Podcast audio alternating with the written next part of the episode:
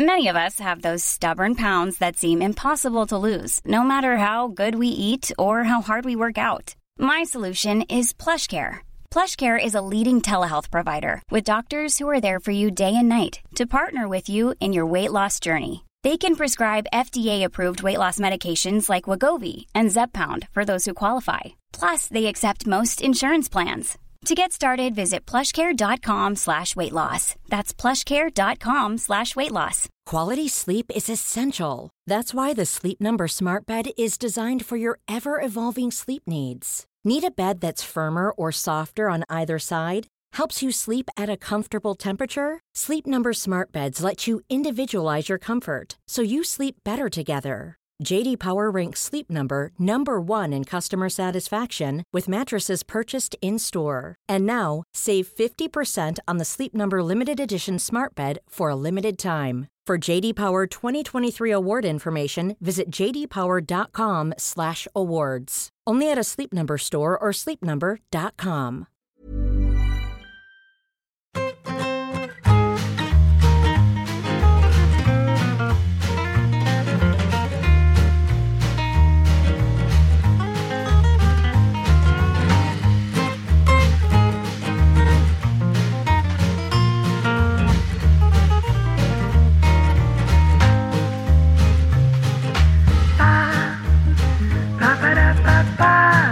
Menos mal que estás tú ahí al quite patch porque se me había olvidado con todo el tema del Mundial 2030. ¿eh? Claro, se te había. Sí. Bueno, no sé, ¿ustedes creen que es para tanto el mundo Alfonso? Como para quitarle el nombre al estadio, así del tirón. O sea, más allá de que es igual el estadio con naming de persona más inmerecido de la historia. Sí. ¿eh? Y, que se- y que lo tendrían que haber quitado, vamos, o sea, milenios A. Mm. Pero, ostras, ha sido como muy, ¿no? Como, ha sido como, te estoy esperando, ¿no? Sí, yo creo, es lo que te iba a decir. Yo Oh. creo que se han agarrado ahí en cuanto han podido. Han dicho, ¡pum! Cancelado. Esto no se puede permitir. Pero si no he dicho nada, nada, nada, cancelado. Sí. Con la misma también os digo que este cambio aumenta, vamos, eh. Exponencialmente. geométricamente las posibilidades de descenso del, del Getafe. ¿Por qué? ¿Tú crees? Sí. Y yo soy muy de efecto mariposa, estas cosas, esto de ahora por fin que nos hemos quitado de en medio el nombre este chungo del estadio, ahora este club va a empezar. Esto es fútbol, papá. Hoy pedían que fuera el nombre Coliseum eh, usuario arroba, ¿eh? Claro, Sí, sí, eso lo abanderamos aquí. Eh, muy parecido. sí, sí. Carlos Ranedo dijo es Benson Coliseum. Muy bonito. Yo, la Eso, es que- cuesta entenderlo, ¿eh? Lo de Svensson. Sí, no es fácil. Pero el, el concepto Coliseum, y lo dejo ahí abierto para poner detrás lo que haga falta, eso tiene muchísimo peligro, tío. Colisión Tecnocasa. Pues claro, no, porque de repente te viene jabón espardo, ¿sabes? Y esto es Sí. Coliseum jabón espardo. Y dices tú, ups, pues no sé yo si exactamente, claro. En, Co- en Coruña el auditorio así como para música clásica y tal se llama Coliseum. Coliseum. Bueno, creí que ibas a decir que se llamaba Coliseum Coliseum. No, Coliseum. Javier Irureta Goyena, sería lo suyo. Todo junto. Claro. Rubeta que vivía en un hotel, ¿no? Cuando estaba entrenando al Depor, mítica historia. Sí. En el María Pita. Nu- nunca se ha contado eso, ¿verdad? Nunca se ha contado, es nueva, es nueva. El Mario hotel en el que Hay, hay una cosa, hay una cosa que teníamos que hacer, tío, que es un ranking de estas cosas que es, siempre se habla de lo mismo, que Cory es, Higgins, eh, Corey el ahijado de Jordan, eso es, el ahijado, eh, los eh, Mario Gómez y sus abuelos de Granada, los abuelos de Granada de Mario, los hermanos Boateng, uno con Ghana y otro con Alemania. En Correcto. este mundial femenino fue Salma Parayuelo era atleta. Es Es verdad, correcto, muy es buena, muy correcto, buena. sí, La señor, muy contar y no buena, paraban ya buena. de contarla. Correcto, correcto. Este tipo de cosas al final son las que enriquecen un programa. Totalmente. Ah, pues hoy con los extremos vamos a tener varias de estas, ¿eh? Seguro, seguro. Que ibas a contar algo de, de Y del María Hotel Pita. María Pita, que para mí es muy importante en mi vida porque es cuando yo conozco a Elena, mi mujer, yo la conozco en Inglaterra y cuando la vuelvo a reencontrar en Coruña, quedamos en ese hotel. Y Así que gratísimo recuerdo y gratísimo recuerdo el, el report que le hicieron también a, a Javo, porque iba al campo andando Sí. por el Sí, sí. paseo de, de Riazor, de Lorzán y de Riazor. Mm. Sí, es que yo creo que, esto que dices de lo- la, la historia de que Irureta vivía en un hotel, yo creo que al final todos la sabemos por ese reportaje, ¿no? Que le hacen un día no sé en qué canal y se ve a él saliendo del hotel yendo. Al final yo creo que todos la tenemos aquí por eso, ¿no? Por ese reportaje, seguramente. Sí. ¿Sabéis que Pablo Infante trabajaba en una oficina de una caja de ahorros? Caja rural. ¿Era caja rural? No me acordaba. Oye. ¿sabéis Le- la- Tenían que haber hecho algún reportaje más para que se me quedara el dato. Seguro que lo Claro, al hicieron. final todo flaquea. Oye, Hombre, el- y, y Colsa Immunitis porque no lo visteis ese día, pero ya sabéis que Sí. tienen. Oye, lo, lo- lo de Colsa. Immunitis, ¿cómo se llamaba la empresa? Eh, ¿Te acuerdas? un call, ¿no? ¿Era? Es que, claro, hubo gente que nos dijo, menos mal que, la- que han cogido el- la primera parte de sus nombres, porque si hubieran cogido la primera parte del nombre de Colsa y la última de Munitis, la empresa se llamaría Colitis, Es Colmun. Colmun.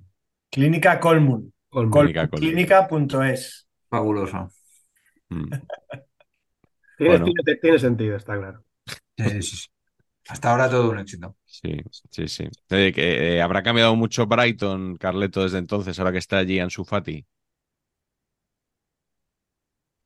Otra maravillosa ciudad. Todo me lleva a Elena hoy, sí, sí. Mm. Eh, por eso te lo digo. volví con el tiempo, los lanes, es como unas- las callejuelas. En... Bueno, hay una, hay una película y una Como White, como. Hart Lane. ¿No? Es- Los lanes. No, que no es ningún chiste, o sea que es, es- es ese concepto, ¿no? Lane, Sí, de, de callejuelas. callejón, callejuela. Sí. Pues hay una novela estupenda, con película estupenda, protagonizada por Richard Attenborough, noir así británico, que es Brighton Rock, que la publicó Libros del Asteroide y, y es estupendo. Y Brighton, un gran lugar. Por cierto, también ya empezando a cansar un poco el entrenador este del Brighton. Que, que- que no tengo ningún, al revés, me cae bien el Brighton, Brighton and Hove Albion, y, pero, o sea, el otro día le metieron, no sé, le metieron cinco, ¿no? Seis, el Aston Villa. Seis, seis, seis. Pues, ¿y por qué me alegré yo? O sea, si, si yo por soy del Brighton, no sé qué, y va y me alegro. por Emery te alegraste. Por Emery es verdad que, que- que- que era Emery, pero, pero no, me alegré por los pesados. Ya. De Un Servi. ¿De Servi es el entrenador? Panenquitas. Sí, me alegré, lo siento, perdonar a los adalides del buen juego, pero, pero me dio un poco de, o sea, ya, bueno, ya está, ¿no? Sí. Con el Brighton. El, el otro día nos agradecieron mucho el momento cultureta que tuvimos. Eh, no, os- no os recuerdo muy bien de qué hablamos. Es decir, que hoy he adquirido mi ejemplar de mi revista de cine favorita, que es Cinemanía, por si alguien tenía alguna duda. Y viene en portada con Los Asesinos de la Luna, la nueva película de Martin Scorsese. ¿Cuánto dura esta película, Carleto? Tres horas y media fácil. ¿Y cómo quieren que vaya yo a ver una película que dura tres horas y media? O sea, ¿cómo, cómo me organizo yo un día de mi vida? Ahí está. Para, para ir a ver esta película que dicen que merece la pena. No lo sé, me merece la pena. Supongo que además habrá solo sesión, o sea, a las 5 y a las 9. O sea, si tienes una peli de más de tres horas y Sí. media, con los trailers y todo, son O usas cuatro varias salas o dos sesiones, ¿no? Diarias. sesiones. Es una ruina para las, para, para los- es Mm. una ruina no, pero las salas, la verdad que eso no, no Sí. se alegran mucho cuando pasa eso. Que ahora voy a hacer un poco de aportación cinéfila. Voy a hacer dos cosas. Una, una información y otra una pregunta a Carleto. La primera es que yo hace como 12 años trabajé en un cine de, bueno, del que corta entradas, en el Cine Bosque de Barcelona, seguro que lo conocéis. Mítico, Garibao. Mítico, sí, sí. Y no, el, bueno, el Bosque es el que está en Gracia, el que está por Fontana, ¿eh? Arriba, sí. Sí. Que son ocho salas ahora, sí. Y luego la pregunta era que está como muy de moda ahora, Carleto, ¿no? Esto de hacer películas de tres horas. Es como que se ha puesto de moda a golpe y es como muy recurrente. y, pero sí, sí. ¿hay algún motivo? ¿Es algún tema generacional? ¿Es un tema...? No, hay, hay un sí, hay un poco concepto, nos gastamos la pasta, las grandes producciones eh, hay que hacer que duren este más porque ir al cine es algo más especial cada vez, lo cual eh, no podemos hacer una película de 100 minutos Mm. Sobre todo las de superhéroes, las que son grandes superproducciones, todas tienen que, sí, exceder para las dos horas y media por lo menos. Yo creo que ya es una convención. Mm. Para que a la gente le parezca que pagar casi 10 euros eh, está la pena, le- cambio, si- Le cunde a no- uno. Si no de calidad, casi al peso por el minutaje. Sí, Hay, hay algo de eso, estoy seguro. sí, sí. De todas formas, esta es de Apple TV, con lo cual no sé qué la distribución la va a distribuir Paramount, que bueno, que es la que ha distribuido, por ejemplo, la de Misión Imposible de Tom Cruise. Así que veremos, pero claro, al, al salir pronto a una plataforma, pues a lo mejor no es exactamente la misma distribución que... Espero que sí. Paramount, ¿en qué camiseta está de Champions? Eh, Estaba en el Inter, ¿no? El año pasado. Unión Berlín, creo también. Unión Berlín, eso es, Unión Berlín.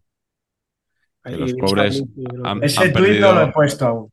Han perdido los dos partidos de Champions que llevan cuando grabamos este programa en la última jugada del partido, los dos, contra el Madrid y contra el Sporting de Braga.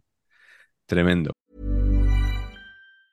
Quality sleep is essential. That's why the Sleep Number Smart Bed is designed for your ever evolving sleep needs. Need a bed that's firmer or softer on either side? Helps you sleep at a comfortable temperature? Sleep Number Smart Beds let you individualize your comfort so you sleep better together. JD Power ranks Sleep Number number 1 in customer satisfaction with mattresses purchased in-store. And now, save 50% on the Sleep Number limited edition Smart Bed for a limited time. For JD Power 2023 award information, visit jdpower.com/awards. Only at a Sleep Number store or sleepnumber.com. Eh, bueno, antes de meternos eh, ya con, con el programa de hoy, con las ponencias de, cada uno, eh, vamos a aprovechar también para contar en, estos minutos de la basura que el próximo 6 de noviembre, lunes, vamos a estar en directo haciendo un programa estupendo de saber empatar. No creáis que en un bar de mala muerte, de estos de cómicos y tal, no. En una, o en una biblioteca. O en una biblioteca pública de una capital de provincia perdida, no.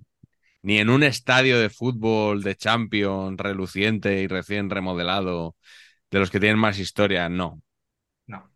Bueno, en este caso el club, no el estadio, tiene historia. Vamos a estar nada más y nada menos que en un sitio que, que está a nuestra altura, que es el Colegio de Arquitectos de Madrid, el COAM, en la calle Hortaleza, a las 7 de la tarde. Insisto, lunes 6, entrada libre, porque diréis, esto va a costar una pasta, ¿no? Un espectáculo de este calibre. Pues no, entrada libre eh, y... No sé, Carleto, Patch, eh, sobre todo tú, Patch, anima un poco a la gente a, a que venga, a que hable contigo, a que te pida una firma en el libro, que lleve No, tus- no. todos tus libros. No, no, no. Que vengan, sí, que hablen conmigo, ¿no? Y, eh, y yo creo que merece la pena la visita solo por ver el sitio. ¿Prefieres insulto a, insulto y nada más que, que, que- que te vayan a contar su vida? Sí, sí, sí. Pero vamos, sin ninguna duda. Un, hay un aliciente más para los, todos los- aquellos espectadores de Saber y Empatar que se acerquen el día 6, que es que Patch, si, si le caen mal, os bloqueará allí en directo, en Twitter. Ah, sí. O sea, le decís vuestro nombre de usuario y allí él coge el móvil y os bloquea automáticamente. Pero bueno, siempre, siempre os quedará la bonomía de Carleto, en todo caso. Para una vez que mate a un perro, también, ¿eh? Sí, sí. Una vez. ¿Cuántos bloqueados tienes? No muchos, pero en directo en un... Esto solo me pasó una vez. Sí, de, mo- de momento. De momento. Eso sí iba a decir, ¿vosotros sois eh, muy bloqueadores en Twitter? Sí, ¿Manejáis sí. mucho el blog? Yo mucho. Sí. Carleto, Carleto Yo- nada. Yo tengo una anécdota y es que solo, eh, no, no, no es que no bloqueé, es que jamás he dejado de seguir a alguien. Jamás. Eso es, eso es, o sea, es la pureza Y máxima. ¿eh? solo me pasó una vez con Frank Guillén sin querer. Sí. Que le dejaste de seguir, ¿no? Eh, Sí, sin querer, un día me- hablando con él, oye, Sí. que, y dije, joder, pues tío, ni me he dado cuenta, vamos, no. vamos. Que yo, yo, Albert, ha yo, ya- pasado. yo desde que se, inventó el botón de silenciar, Claro, eso es una maravilla, porque ya no pueden presumir de que les has bloqueado. claro. Entonces, que- ellos siguen soltando sus chorradas y no Pero te llegan. eso, no sé. Yo sí iba a decir que, no sé, no sé si es que será pues eh, una querencia por, por, por meterse en el lodo. Yo tampoco es que en Twitter me meta mucho en el lodo, pero sí que me gusta leer. Me gusta sobre todo leer lo que es como anti de lo que yo pienso y sobre todo me gusta mucho, yo como culé, retozar con Twitter Real Madrid cuando se ponen en plan, oh, Negreira. Entonces, me gusta leer a, toda esta gente, ¿sabes? Entonces, la única persona a la que he silenciado en mi vida es a Mr. Seitan, que es un youtuber del Barça, que es muy, muy pesado, tío. Y lo, silencié y a nadie más, y bloquear a nadie, no sé, pero es por un tema de que es eso, me gusta leer la, también la basura, la necesito en mi día a día.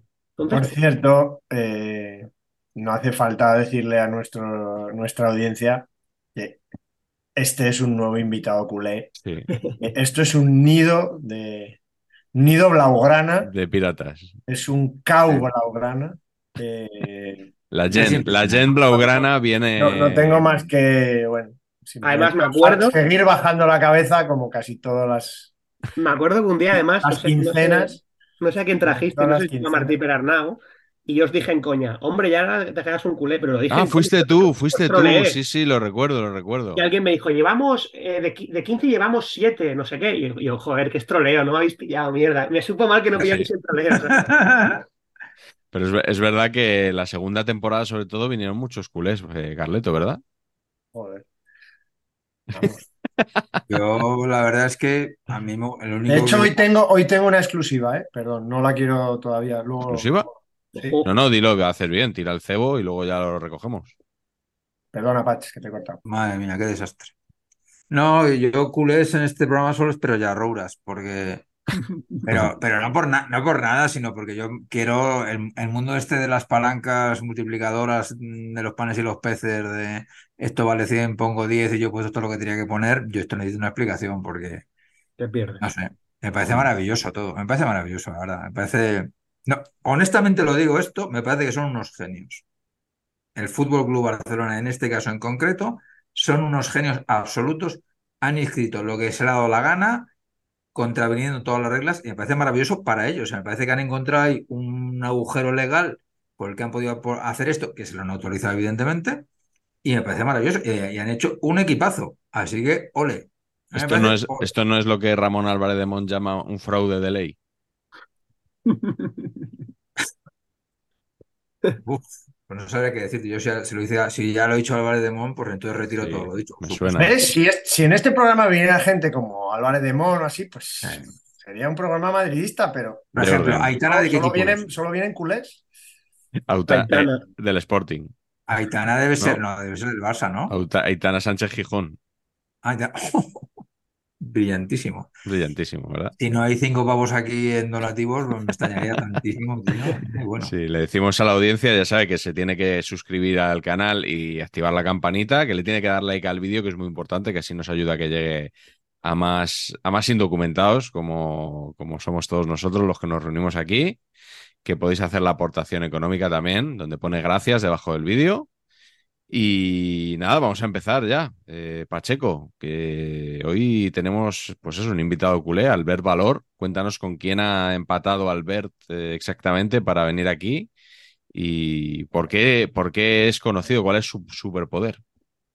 El superpoder de Albert Valor es que un día va a una presentación de un libro madridista en la FNAC, siendo más culé que, o sea, el máximo de grado de culerismo y este señor me lo encontré, eh, vino el tío a la presentación de mi libro, estaba, estaba, estaba, rodeado de madridistas y de españolistas, salvo por la parte de Minguella, ¿no? Eh, todo lo demás era un poquito. Entonces, el señor Valor tiene muchas habilidades. Una de ellas es que yo creo que el señor Valor, para mí, tío, yo siempre que, que, hablo con él, me imagino que, hostia, es que es, eh, yo creo que mi hijo querría ser Albert Valor. Pero tiene dos cosas que, que, le flipan, que es el mundo de la estadística, el señor Valor trabaja en Opta y hace cosas maravillosas con el mundo de la estadística futbolística.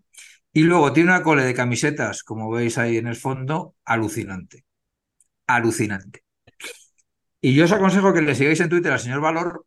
¿Cómo es? Arroba PLF, ¿cómo es? Arroba PLF. Sí, eso viene por un blog que tenía hace unos años, se llama Pienso Luego Fútbol, que fue fundado en 2008. Y, muy, muy buen naming, ¿eh? Muy buen naming. Muy bueno. Y os aconsejo que le sigáis porque las cosas que cuenta de cómo consigue las camisetas, de lo que ha pillado, de lo que ha dejado de pillar, de no sé qué, es fabuloso. Luego es un coleccionista de, cos- de memorabilia futbolística estupenda, de revistitas. de- A mí me flipa cuando se va al mercado de San Antonio y vuelve y hoy me he comprado esto y enseña, es la maravilla. O sea, me parece fantástico. Moló el día que nos encontramos, ¿eh, Patch? Ese día me hizo mucha gracia. Moló, con tu mujer. Mira, este Pues- es el logo del que te he hablado. Que es que, le- claro, fui, fui al mercado de San Antonio y le dije a Marta, digo, pues aquí hay un chaval que viene, que, que, que estuve haciendo con el otro día en Madrid, que suele venir mucho y tal, y ahí estaba el tío. O sea, Ah, os encontrasteis después de conoceros. Sí, sí, sí, sí, sí, en el, mer- en el mercado. Y él estaba cambiando cromos de, no sé qué año sería, sería el Mundial Femenino, a lo Creo que era el femenino, creo que era el No, femenino. estamos ahí, ¿no? Efectivamente, sí, sí. Mm. Aquella cena que tuvimos con, con el usuario arroba, ¿no? Estuvo y, y Y algunas otros- personas, algunas personas más. Algunos programas, algunas personas de programas de muy, muy, muy, muy escasa calidad.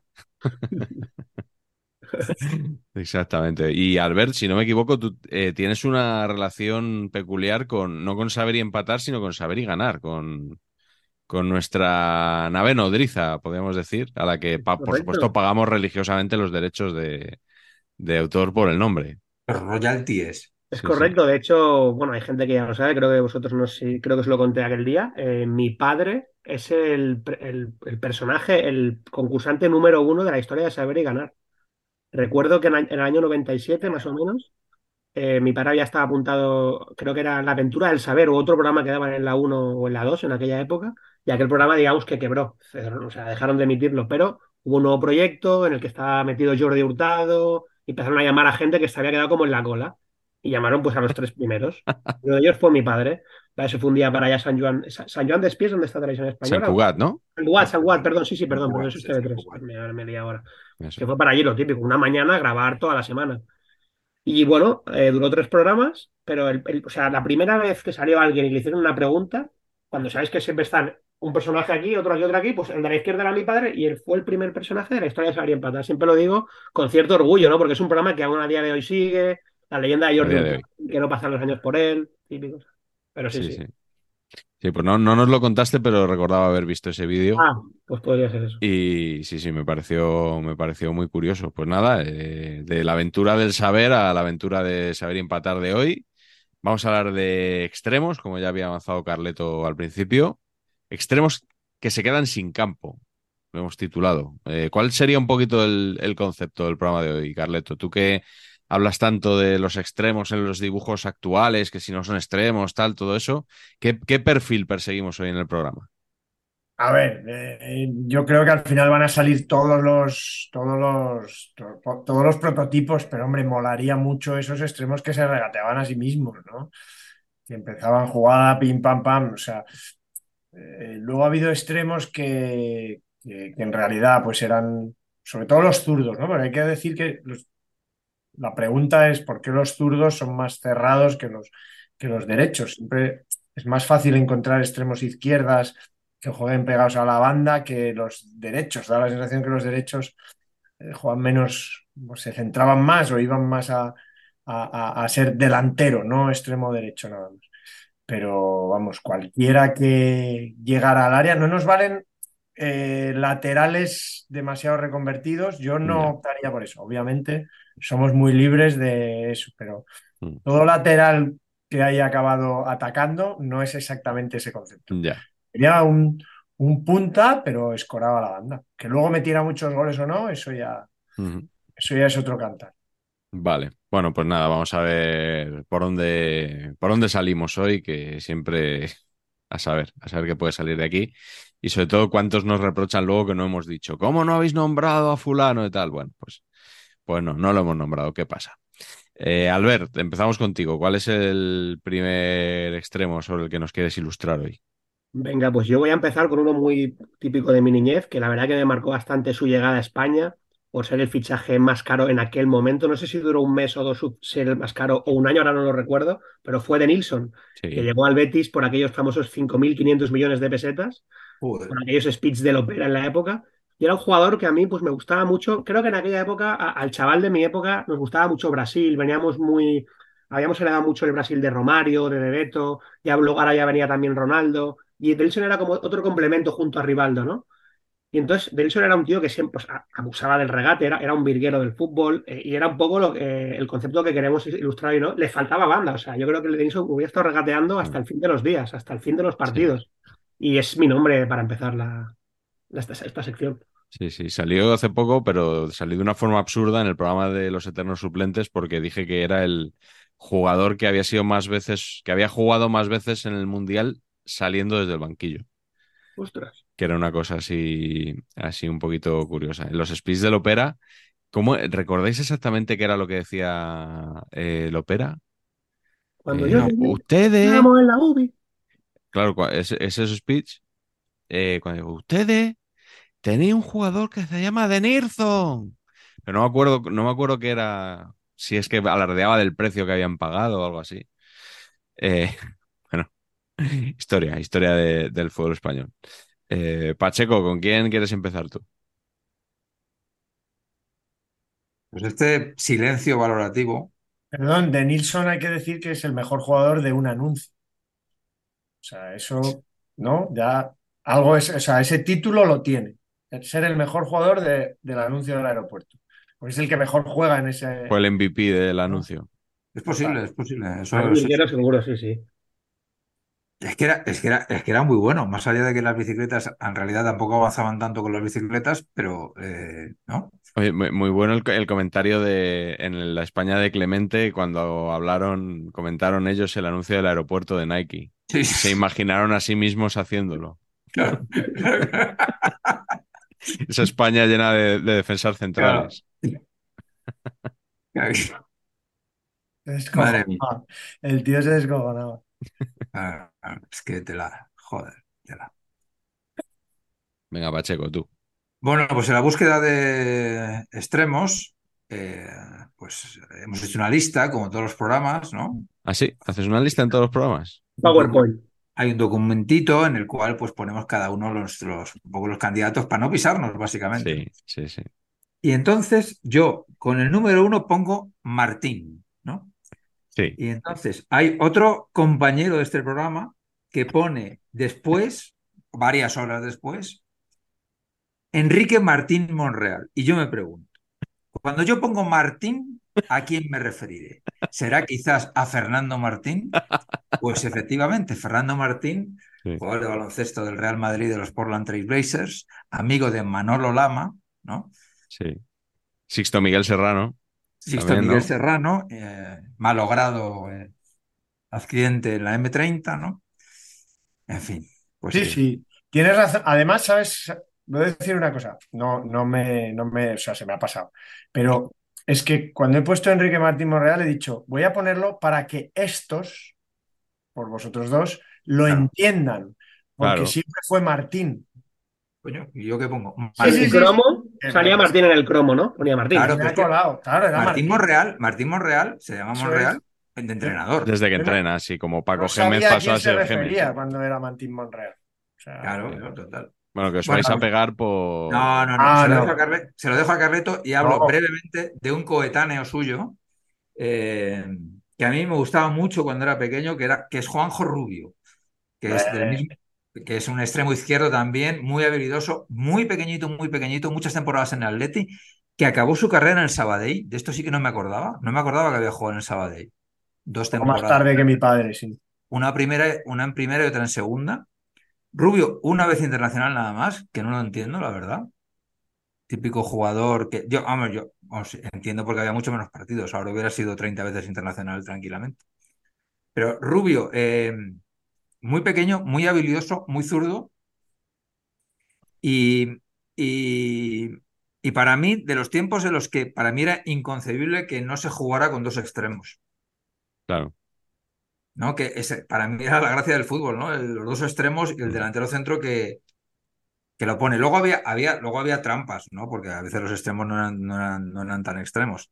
Pero en este caso, eh, en esta, yo creo que de esta generación vamos a hablar bastante, vamos a hablar de, de, Martín Monreal también, de Rubio, yo tengo otro de, la misma quinta además, que precisamente por eso yo creo que también se pelean y hay menos hueco para ser internacional, porque son todos de, de la misma edad y, y López Ufarte tiene dos años menos y Carrasco tiene tres años menos, que seguramente sean de más nivel que, que Martín y que, y que rubio.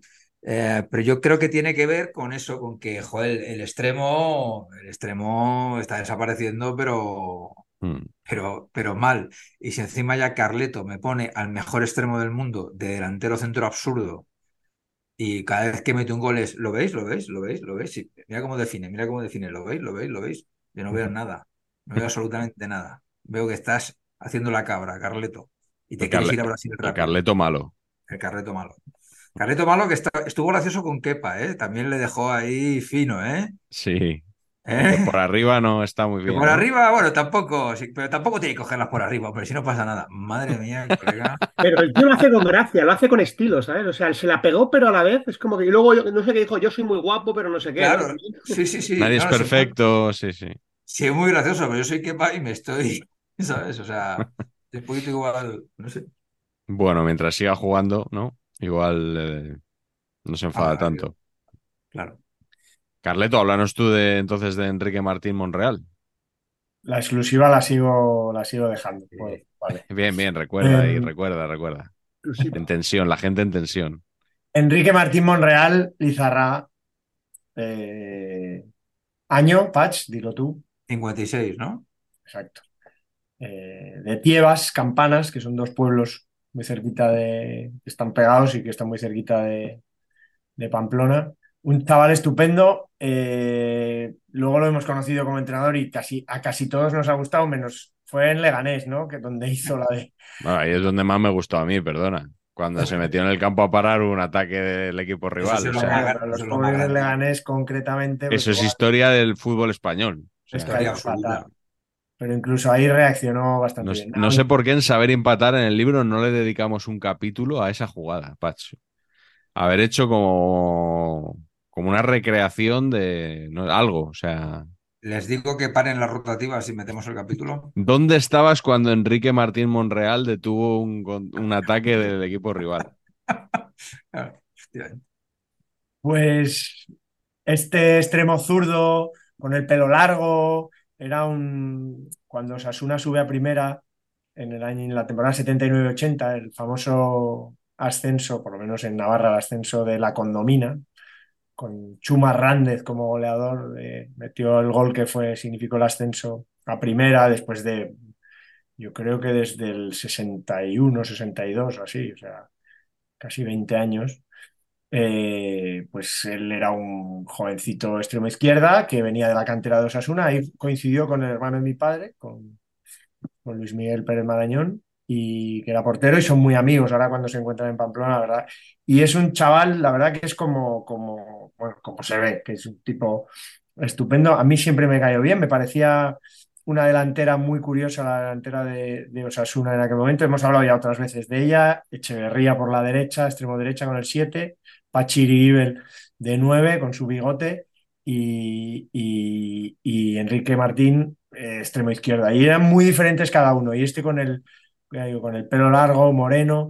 Yo tuve la suerte de conocerle en un partido, no existía todavía el partido contra la droga, pero un año se hizo en el Camp Nou una cosa así parecida y todavía jugando mi padre, le invitaron y tal y fuimos al Camp Nou y él venía, porque es de, también de esos como Rubio, dos veces internacional. Es de los de que, bueno, había mucha competencia. Y, tienen una anécdota curiosa, esos tres jugadores de Osasuna, esos tres delanteros, de todos esos años que estuvieron juntos en primera, casi to- todos los 80, que metieron los tres 36 goles exactamente. El extremo derecha 36 goles, el delantero centro 36 goles y el extremo izquierda 36 goles. Ya en otras categorías el, máximo goleador era Echeverría, pero, pero es un tipo que luego ha sido muy simpático. Se retiró muy pronto, con 31 años ya dejó Osasuna, jugaba menos y tal, y lo dejó y se puso a entrenar en, en Tajonar y luego empezó a coger a Osasuna varias veces. Y, y nada, eh, nada, un tío, un tío estupendo y un, un buen futbolista. Eh, yo lo recuerdo fallando goles más, más que metiéndolos, pero bueno, no, no Sí, estoy ahí orientado. No, No, no. era ahí especialista No, goleador, no era más bien. No, era más de dar. Jamás hubiera dicho que Enrique Martín Monreal eh, fuera extremo. O sea, claro, yo no lo vi jugar, evidentemente. Claro. Me imaginaba, pues, el típico, pues no sé, así como muy de centro chaparrillo. ¿no? Pachi Puñal o Sí, cosa algo así. así, no sé, no me lo imaginaba Sí. extremo, la verdad. Si hubiera que compararlo con alguien, te diría Albert el Lobo Carrasco. Bueno, que tampoco le deberías jugar, ¿no? No le vi jugar en directo, pero como culé sí que le, le consumí. El lobo carrasco de Garrafa, sí. Es un Pues- poco- No, hombre, quiero Sí, decir sí, que sí, Lobo más clase. no es que el Carrasco era muy superior, pero Martín para, un, para los Osasuna era Dios. Excelente. eh, y os voy a decir una frase que me flipa, tío, que se utiliza, y que se utiliza muy poco ya, que es le quiso el Madrid. El concepto le quiso Sí. me, me encanta, ¿no? O sea, Sí. le tuvo, el Madrid le hizo una oferta y Osasuna no le quiso traspasar. Claro. Era, Y yo Era- creo que era el diferente. Los otros dos. Pachi Rigibel había estado en la cantera del Madrid, en el Amateur o en el Castilla, eh, pero era el típico 9-9, eh, grande, o sea, fuerte, de cabeza muy bien. Y, y Echeverría era más, era tipo Dani del Athletic, era así más listo y tal. Este era el que hacía pues, las cosas un poquito más adornadas. Sí, Pero, sí. pero sí que un poco, sí, un Bueno. poco, de- un poco desastrado también. sí. Destartalado quizás sería una palabra, ¿no? Sí, sí, sí, definiría. sí, sí. Porque ya le define como entrenador, pues en que un jugador. Sí. no, no, total, total. Y luego Carrasco eh, sería incapaz de cortar un de cortar un ataque del rival metiéndose en el campo, ¿eh? Claro, O sea, claro. un- Los valores. alguien, alguien que considera una aberración pegarle al balón con la puntera, Claro. imagínate eso. O sea, eso ya es motivo de, de cárcel. Pero cómo jugaban los equipos dirigidos por él, ¿no es así, Miguel? Sí, sí, sí, sí. Tanto el Tenerife como el Oviedo, la verdad que, Sí, que sí. dejó un grato recuerdo No se habla de otra cosa, no se habla de otra cosa. en ambas ciudades. Sí, sí, sí. Así es. Eh, yo voy a empezar con un jugador que de esos que probablemente no eran tan buenos como nosotros pensábamos en, en su momento. Eh, me voy a remontar un poquito a lo que serían los orígenes del panenquismo o paraboliquismo entonces, que es eh, principios de los años 90, cuando, cuando empezamos a ver otras ligas por ahí, ¿no? En el Plus y eso, la liga inglesa, la Premier, que ya era la Premier. Eh, y está aquel Manchester United que yo eh, he mencionado aquí muchas veces, bueno, hasta el punto que el otro día hablé de Steve Bruce en el programa anterior.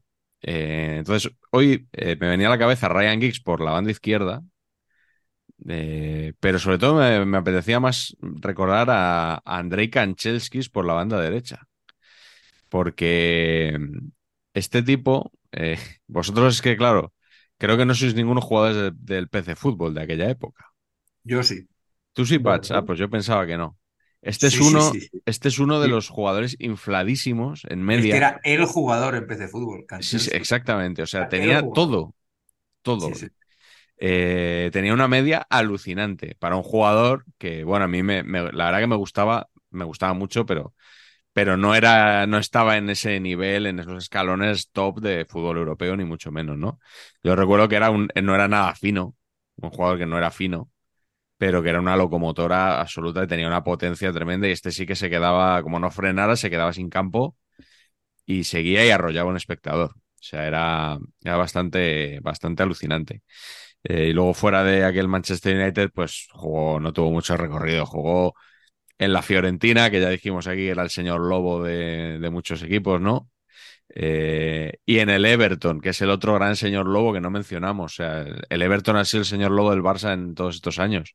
Con ya- André Gómez, con. Lucas Digne, con Jerry Mina. O sea, le ha quitado, le ha quitado ahí mucha, mucha morralla, ¿no? Sí, sí, sí. Y, y que en Chelsea jugó en los dos, ¿no? En, en el Everton y en la, y en la Fiorentina. Y fue internacional con tres selecciones. Debe de ser de los últimos jugadores que han sido internacional con.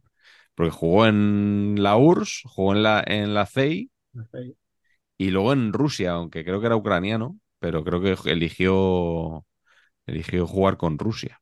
Lituano, ¿no? De origen. Era No, lituano. bueno, por, por el IS, dices. Sí, ¿no? Yo le tenía catálogo ahora lo mismo. Pues no tengo yo noticia de ningún vínculo. Sé que era de origen ucraniano, igual el apellido es, es lituano, pero no, no, no, no tengo yo vinculado con Lituania, ni mucho menos. Además, Kanchelski, si no me, si no me equivoco, creo que es uno de los jugadores que en USA 94, eh, digamos, se pelean con el entrenador y dicen o él o nosotros, y al final el entrenador tiene que prescindir de 5 o 6, y creo que uno era Kanchelskis. Pero est- est- estuvo en estuvo en el que no, no recuerdo. eh, No, no, o sea que eh, hubo, hubo- les llamaban de, de Rusia, o sea, eh, tenían como un mote, ¿no? Había como seis rebeldes. Sí. que eh, si, si, si Pavel Sadrin, el seleccionador ruso, va al mundial, nosotros no vamos. Estaban Ah. enemigos con él, ¿sabes? Vale, vale, vale. Era un poco eh, Bilda primer, o sea, era, era un Bilda, un caso Bilda primerizo, ¿no? Por así decirlo. Y Ya. no, no, no fueron al mundial. No fueron. Y, Mm. y uno de ellos fue Kanchelskis. Además, creo que faltaban él y a- porque, eh, claro, él era una estrella, evidentemente, del equipo. Sí. Y, y a otros dos que también faltan, que no recuerdo los nombres, pero sí que uno de ellos de los que faltó hizo que fuera Salenko, por ejemplo. Claro, que entró en la historia por de esa manera, ¿no? Sí, sí, claro. Cuando has dicho Kanchelski en el 94 no, no, no recordaba, no tenía ese Claro. recuerdo. Claro, claro, pues eso, eso lo explica. Pues vamos con la segunda ronda, Albert. Eh, Pues ¿Quién vamos ahora? Yo enlazando lo que decía Duso 94, que sé que es un mundial que aquí no es muy querido, en contra de lo que... ¿Aquí dónde? Aquí en este, en este núcleo de tres personas que soy saber y empatar. Recuerdo a Cateto rajando de que USA 94 no tenía tribunas y Pacheco, pues que eso, que no es, un- es una que no gusta mucho, pero yo soy un Eh, por, por edad. Me gustó, Pero a mí no, me, es- me- me gustó más que Italia 90, desde luego, eh, ya te digo. A mí no. Sí, hombre, sí, a mí sí. Vamos, pero de aquí a Lima, vamos. De aquí a, de aquí a, a Pasadena, California. A mí no. Estamos. Yo en aquel mundial descubrí a muchos jugadores, fue mi primer mundial, y ya con el paso del tiempo y luego estando en Opta, como antes comentaba Patch, descubrí un día, de manera un poco random, un dato sobre JJ Okocha. Es un ex- era un regatador extremo que me flipaba. A veces jugaba también eh, por dentro. ¿eh? No, era, no era un extremo puro, pero cuando Patch me dijo eso de que le faltaba banda, me lo imaginaba él ahí también, Sí. gambeteando, Sí, sí, sí, yéndose sí, hasta la línea de fondo y tirando el centro. y Una casi vez. se acababa el campo. Y hay un dato que es que el jugador, o sea, Opta tiene datos de mundiales de- desde el 66. Y el jugador que ha hecho más regates completados en un partido de un mundial ha sido JJ Okocha con 15 en el Nigeria-Italia de octavos de final. Qué barbaridad. Y Qué claro, bueno. dije, lo cuelo como dato y lo cuelo como Buenísimo. jugador de culto para mí, o sea, espectacular. Hombre, que decían que era tan bueno que por eso decían su nombre dos veces, Dos JJ. veces, sí, sí. Que en, en realidad, Sí. si tú te acuerdas de la época, en un cromo era Augustino Cocha. Pero bueno, ella en los ¿Ah, sí? 2000 de Bolton pasó a ser más JJ Okocha. Ah, pues no nos desconocía Qué yo bueno. eso. Lo de, lo de dos veces era tan bueno. Eso lo cuenta mucho Gal de Sí. Reguera, que es un gran admirador de, de JJ Okocha. Sí, sí. Qué- qué Jugador de jugador, culto ¿eh? espectacular, la verdad. Pero es que tú, eh, eh, Albert, tú que manejas datos. eh, no, no te rías, Patch. Estoy, estoy Ah. diciendo en, en serio. Eh, el máximo regateador de un partido cualquiera, ¿cuántos regates puede hacer? A ver, Pocos. claro, por ejemplo, un Vinicius a día de hoy Ya no te completa 6, 7, 8, ya son muchos. Bueno, es que me, eso te iba a decir. Yo Sí, estaba, tenía en la cabeza algo más bajo incluso. Entonces, que un- este, que este tío me digas que hizo 15, No, no, es que es una locura, es una me locura. parece como, como cuando metió Drasen Petrovic no sé cuántos mil puntos. Es una locura, por eso te digo, además, eh, me acuerdo cuando lo estuve mirando, incluso el día que lo descubrí, puse un tuit en Opta, tal, eh, como lo pone Opta, ¿no? 15, guion, yo el coche, y luego la frase, centella, no sé qué puse, ¿sabes? Sea, la palabrita. Sí, Aparte, fue un verano de estos que no tienes nada que poner y busqué ese dato y sí. por a ver quién era. No, no me esperaba puede- nunca que fuera Sero Cocha. Por ejemplo, el que más lo ha hecho en un solo mundial es Cruyff en el 74, es el que más completó en una sola edición de un mundial. Ah, sí. pero JJ es el que, sí, sí, es el que más en un partido. Y es lo que te digo, es, es un dato completamente, eh, digamos, out of context, no, no es lo normal. Lo normal es un Vinicius, que ahora un poco es el regateador, digamos, por antonomasia, Mm. o en su día Messi en el Barça, en su, en su Mm. prime, pues a lo mejor Messi tiene un récord que a lo mejor a un, día- en un partido hizo 12, pero que fue el típico partido que en una Mm. jugada se regateó a tres, ¿sabes? Ya. Pero sí, la, la- la media suele ser muy buena tal, y luego en un partido, pues uno normal, pues a lo mejor en, en un, yo qué sé, en un en un Betis eh, Atlético, a lo mejor el que más es Correa con cuatro, ¿sabes? Por decirte algo. Claro, sí, sí. Pues es que tenía en la cabeza que no, el número no era muy elevado, entonces me parecía una, una barbaridad. Bueno, Lo- pero porque Ferran López eh, es un jugador que juega para... Ferran López. Joder, sí, siempre, si el pobre. Ferran López, de base del Fuenlabrada, Increíble. Ferran Torres el jabón es, espardo, es un jugador que juega para el equipo, pero si él quisiera, o sea, si él solo se dedicara a regatear, haría 85 por partido. Ahora está como un toro, ya lo sabéis. Ahora no- como un tiburón. tiburón. Tiburón, tiburón, Jernator, máximo. Sí. ¿Vas a nombrar a Jarnator, Patch, como tu próximo extremo o no? No, no. Si el caso es que esto de Martín Monreal a mí tampoco se me había ocurrido, pero está tomando una pesicola con Eugenio Bus esta tarde. Sí. Ah, Y me dice, oye, tío, que tengo que hacer programa de extremos y tal. Digo, de Osasuna. Dice, hombre, Martín. Digo, joder, es verdad. Y luego ha intentado, ha intentado que mis cinco fueran de Osasuna. Madre mía. Sí. Y no. Al final le he aceptado otro porque me hace mucha gracia el personaje que es Ciober, Hombre, Oh, muy sí, fan de, Sí, sí, muy ese fan look. de, de Jacek Ciober y su look. Eh, claro, que Ciober, por lo que me ha dicho Eugenio Bustío, esto no lo tenía yo registrado, que, que en Osasuna no gustaba, o sea, que a la gente, a, los- a los aficionados no, ¿No? no les entraba. Yo tenía la mejor opinión, ¿eh? Porque parecía un delantero rapidísimo, un extremo muy rápido y que, y que metía goles además.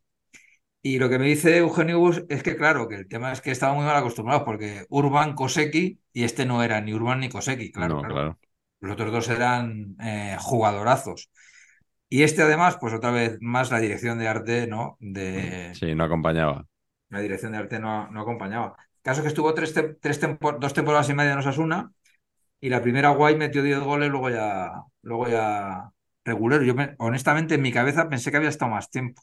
Mm. Que cuando le dio al, a los Osasuna por, por fichar polacos, al, al Osasuna hostia, de Osasuna, Pamplona. al Osasuna de Pamplona, Club Atlético Osasuna de Pamplona, por fichar polacos, pues yo creía que ese estaba en el top de arriba, pero no, no, no le tienen catalogado positivamente. Mm. Sorprendente, pero bueno, 10 goles para un extremo. Por eso, Pues es muy que a mí me parecía ¿eh? que era, que era un maquinón. Mm. Pues sí. ¿Quién Carleto. tiene usted, don Carleto? eh, aguanto, ¿no? Con la exclusiva, ¿os parece? Voy a, Aguante, aguante, a- aguante, maestro. a Aguante. otro, este sí que maravilloso futbolista, argentino del Real Sporting de Gijón, extremazo izquierdo, Enzo Ferrero, Hombre, hoy quizá un poco olvidado, ¿no? Yo creo que, fíjate, eh, tuvo la, la, entre comillas, mala suerte de que al estar en España yo creo que contaba menos para jugar en la selección en aquellos Sí. finales de los 70, principios de los 80, yo creo Y que le Bertoni, ¿eh? Bertoni también. Sí, era, era jugador de Boca. ¿eh? Él nació en un pueblo que se llama Campana, un pueblo de la provincia de Buenos Aires. Pero bueno, campanas, ¿Eh? campanas. Campanas, y eh, el siguiente es en Campanas campanas. Enrique O sea, a Martín y Campana sí, sí. Enzo Casualidad. Ferrero. no entiendo esto. Y, y- y ficha por el Sporting en el año 75, cuando el Sporting no estaba muy asentado todavía en, en primera división. De hecho, jugó un año en primera y descendió el equipo. Y luego subió brillantemente, jugaba Kini todavía, y, y tenía un equipazo que llegó a ser un año tercero y otro año segundo y dos veces finalista de Copa, una vez palmó con el Barça y otra con el, con el Real Madrid. Y Enzo Ferrero era un, un extremazo, obviamente. Le pasaba un poco también, no era exactamente, le costaba llegar a meter 10 golitos por temporada, o sea, cuando metía 10, 11 goles era ya una cosa que se había salido, que había sido un espectáculo, pero era más de 5 o 6 goles por temporada. Sí. Pero era un tío que metía unos centros increíbles. Y es el protagonista de ese partido. Hay dos partidos claves, las temporadas donde el Sporting queda, la temporada donde queda segundo, todo el mundo piensa que la SIA sí gana el Madrid, es de una temporada en la que en la que el Sporting queda segundo, pero no, es de la temporada siguiente en la que queda tercero. En la temporada en que queda segundo, el Madrid gana 0-1 en el Molinón con gol de Santillana. Al año siguiente, que es el de así así gana el Madrid, sucede porque expulsan a Enzo Ferrero porque eh, no sé si le empuja o le pega, pero es después de que Isidoro San José le haga algo a él. De hecho, le, no sé si le partió el labio o algo así.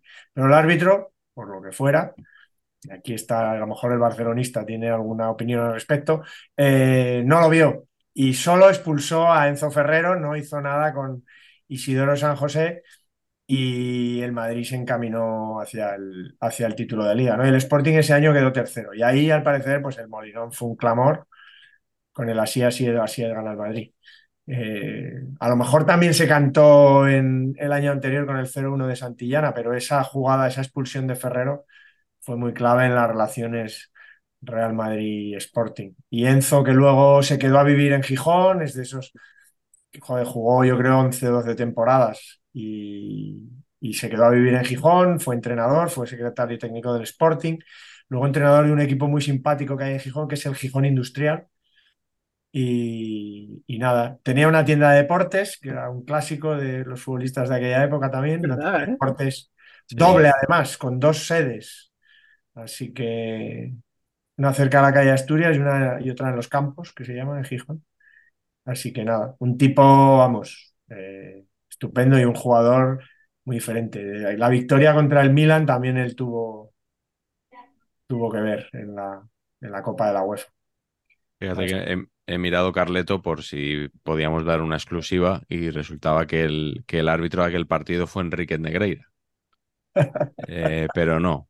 Que lo iba a decir, pero como diciendo, no, No, puede ser, pero es- en aquella época en realidad arbitraba, ¿no? En aquella época. Creo que Sí, sí, sí, sí, por Sí. eso, por eso se Sí, me ha sí. ocurrido que podría ser, pero no, es un, es un árbitro que eh, yo no, no conocía, pero que tiene un naming eh, realmente bueno. Ausokua Sanz, Cuba Sanz, sí, sí. vallisoletano. Muy bien. Pero el Ferrero bueno, de todas maneras, era el hermano. Tenía un hermano que se llamaba Oscar, Sí. que era re- realmente flojo.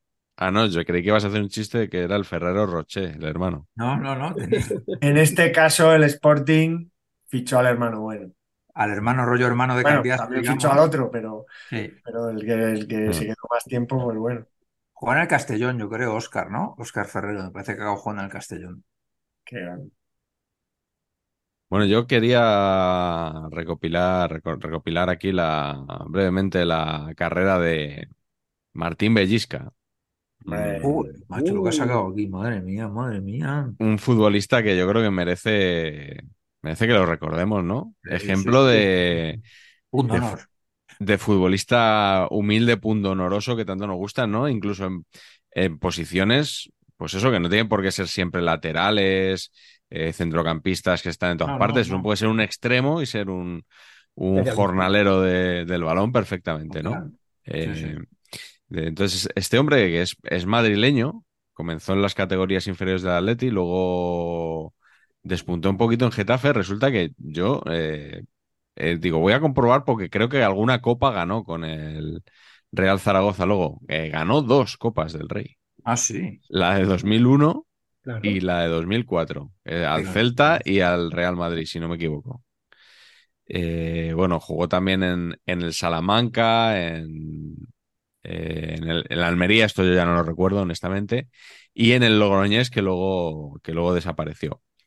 Y, y encontré una entrevista que le hacen en el periódico de Aragón. Estos no son de los nuestros, ¿no, Carleto? El periódico de Aragón es, es de lo de, Ball- de Ballester. Bueno, Ibérica. Grupo Bueno, Z y ahora Prensa Ibérica. se les cita, se les, se les igualmente, en este caso. Eh, eh, le, le preguntan y, y resulta que, que el hombre se fue a, a acabar su carrera allí a, a, al Logroñés porque su mujer había hecho una oposición y se había sacado una plaza en Logroño. O sea que me parece una cosa maravillosa, ¿no? Decir, acabo mi carrera en el Logroñés por... por... o sea, normalmente es, es todo lo contrario, el futbolista es el que mueve a la familia. Totalmente. Pues en este caso sacó su, su mujer una plaza y él, se fue- y él estuvo también estudiando oposiciones, pero aclara en esta entrevista que más por llenar su tiempo que por, que por necesidad. Realmente parece que no estaba muy interesado en la plaza y que lo que le, lo que le movía era el, en este caso, el ansia de conocimiento. Y, y nada, invirtió en temas inmobiliarios, le debe de ir bastante bien por lo que, por lo que cuenta, o bien, por lo menos, porque vi- vive de eso. Y eh, una cosa bastante curiosa que no sé si os habrá pasado a vosotros, porque él dice que a veces coge el coche, vive, vive en La Rioja, a veces coge el coche y se va a la ciudad deportiva del Zaragoza para recordar aquellos años. Ostras. Uy, Qué nostálgico el tío. Eh, o sea, un poco lo que yo pienso, eh, sin, sin saber más que la frase que ha dado y tal, un poco la, la nostalgia, ¿no? De sentirse futbolista, de que, que cuando uno ya no lo es, ¿no? Pues te- eh, ¿de qué año es Bellisca, Patch? ¿Te cojo aquí o no?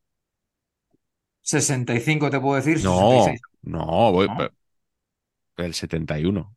¿Es el 71, Bellisca? Sí, Hostias, pues es el, mayor error que has cometido en tu carrera. Pues seguramente. Está muy De lejos de mi margen de error. Bueno, Sí, sí. Pues no, no sé si os ha pasado esto a vosotros, de que a mí, a mí me pasó hace, bueno, hace ya algunos años, que pasé cerca de un bar en el que veía yo el fútbol, quedaba yo con mi padre a ver el fútbol. Y Ah, hacía mira. tiempo que no pasaba yo por ahí y dije, me voy a desviar mm, tres calles para un poco para, para recordar aquella época hace tantos años y tal. Y resulta que el bar ya, como la canción, como en Ni nos dieron las 10. O sea, no. Había un hotel, no había una sucursal del Banco Hispanoamericano, pero habían hecho un hotel, no había ni rastro del bar. Ya, tío, es que. Y se me cayeron como, como 20 años encima de golpe, o, o 15, que hacía que no pasaba yo por allí. Pero hasta ese momento no fui consciente del, del todo el paso del tiempo hasta que vi allí que, que habían hecho un hotel donde antes estaba el bar. Entonces, eh, no sé si lo de Bellisca tendrá un poco que ver con esto, pero me, me llamó mucho la atención que, que hiciera estos trayectos.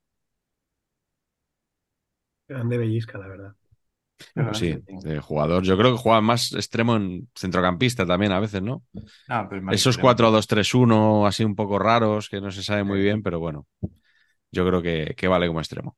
Pues vamos con el, vamos con el tercero, Albert.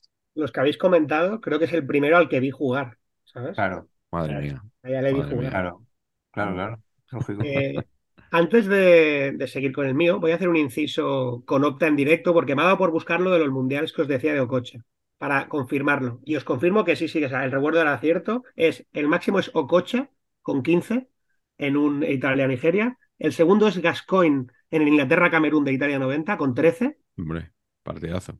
Y también con 13 Jamal Musiala en el último mundial en la Alemania-Costa Rica. Y también con 13 Jairzinho en el Brasil- Brasil-Uruguay del 70. O sea, eso es la semifinal, me parece, ¿no?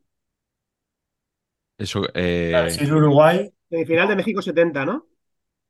No, Uruguay no jugó la semifinal en el no, 70. no me suena. Ah, pues entonces cuarto de final serán dos, Era.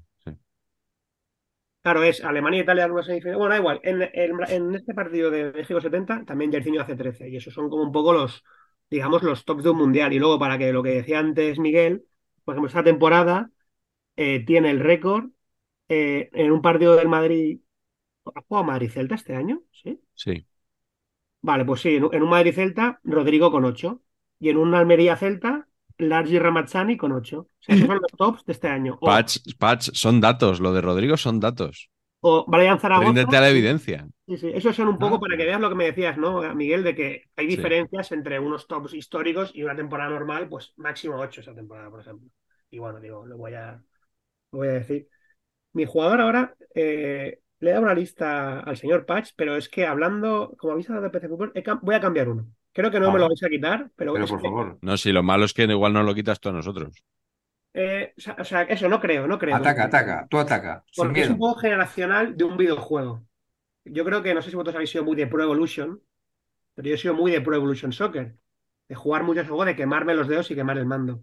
Y claro, nadie hay como Obafemi Martins. Hombre, Un jugador que tenía 99 y ya solo con eso te ganaba el partido. Se la dabas a él, corrías y luego Adriano hacía el resto. Entonces, creo que muchos chavales de mi generación, aparte de saber que jugó en el Inter, que era nigeriano, y sí que fue un jugador que, bueno, hizo su carrera en Europa, creo que también estuvo en la Premier después, pero creo que su... eh, eh, En el su- Levante. su gracia- en el Levante, correcto, verdad, estuvo en el Levante. Pero creo que su gracia, ahora que decías tú lo del PC Fútbol con Kanchelskis, digo, voy a colar y voy a, ya veré a Sí. cuál quito de los que he dicho, pero que dicho. citar a Obafemi Martins porque. Oba Oba, como le llamaba yo con mis amigos, ese 99 de velocidad y de aceleración nos volvía locos. Había, había hostias leches por coger el Inter siempre. Claro. Pues lo, lo nombré en, en el programa de Miguel Quintana, en la pizarra, eh, a Martins y precisamente por esto de los videojuegos. Eh, y tiene un hijo en el Monza ahora, pero no, el hijo no juega mucho. Digamos también que luego su sucedáneo en las secciones fue Sean Wright Phillips, pero ya no era Obafemi Martins. Pero bueno, también se No. manejaba bien para regatear. Sí. Este era el, Ah, ahijado de, no de Michael Jordan en este caso, sino de, de Ian Wright, puede ser, Sí, Sean Wright Phillips. correcto, eso es, eso es. La, era como una, la bala, le llamaban, o puede ser, o me lo estoy inventando. Eso ya, sinceramente, lo desconozco. Pues se lo llamó alguien en un momento y yo pensé que se lo llamaba a todo el mundo, pero sí, sí, que lo fichó el Chelsea por un pastón y la verdad que no, no funcionó mucho. Pero sí, sí, es que No videojuego- Pacheco, ¿cuál es el siguiente? Pues el siguiente es mi jugador extremo favorito en tiempo real, que es el hombre coche de choque, Don Adama Traoré, que es... Sí. A mí me dais el balón, yo voy para adelante. El aceite, ¿no? Defensor que venga contra mí sale despedido. Y luego, o centro, y entonces pasa el área y va directamente al primer anfiteatro de la otra banda, o tiro a puerta y destroza cualquier valla del fondo, ¿no? Es un poco la- las características técnicas de Adama Traoré.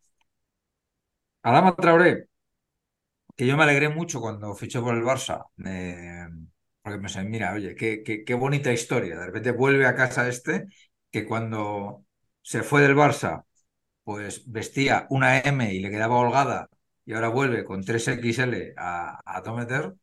Y yo creo que no triunfó porque eso, porque los tallajes de Nike eh, del Barça no le, no le favorecían. no le favorecían. Y la doble X. este era, este era todo el tema. Entonces, la Player Edition, pues no le venía bien. Mm. Pero, pero vamos, es, y es mi, y también te tengo que decir, Miguel, que es mi, es mi Adama Traoré favorito. De Claro. los 85 jugadores que se llaman Adama Traoré, este es el mejor. Sí, en el libro tenemos un listado exhaustivo para desambiguar Pero a todos más, los ¿eh? Adama Traoré que en el Hay mundo nuevos. han sido. Hay nuevos. Hay nuevos. Hay es que ya hace sí. tres años que sacamos el libro, Patch. Ya han tenido que salir día seis o siete. Sí, sí. Que leí esto, ¿no? leí estadística, puede ser que Traoré sea el apellido más común en la Premier. ¿Ah, sí? Puede ser. Me lo estoy inventando ahora posiblemente, y como no de lo va a mirar, va a decir, joder, Pacheco, qué dato. Pues bueno, puede Eh, ser. Un, Por un encima amigo de mío. Jones, Claro, Es que, es que ya no hay tanto Smith. inglés. Ya no hay no tanto hay tanto inglés. inglés, tío, Como claro. diría Víctor Hugo Morales. Ojo que no sea en la Liga, ¿eh? Que también podría ser en Ah, la podría ser, podría ser mucho en la, africano y de bien. Ahí es Diarra, igual, ¿no? en la Championship Sí. o alguno de estos. o alguno. Sí, sí, sí. Y Sissoko. Keita. Keita también hay muchos. Carleto, ¿por dónde vas tú ahora? Eh, pues bueno, eh, tenía que probablemente haberlo elegido al principio, pero lo de Martín nos ha trastocado los planes. Porque obviamente, ¿Exclusiva ya? no, no, no.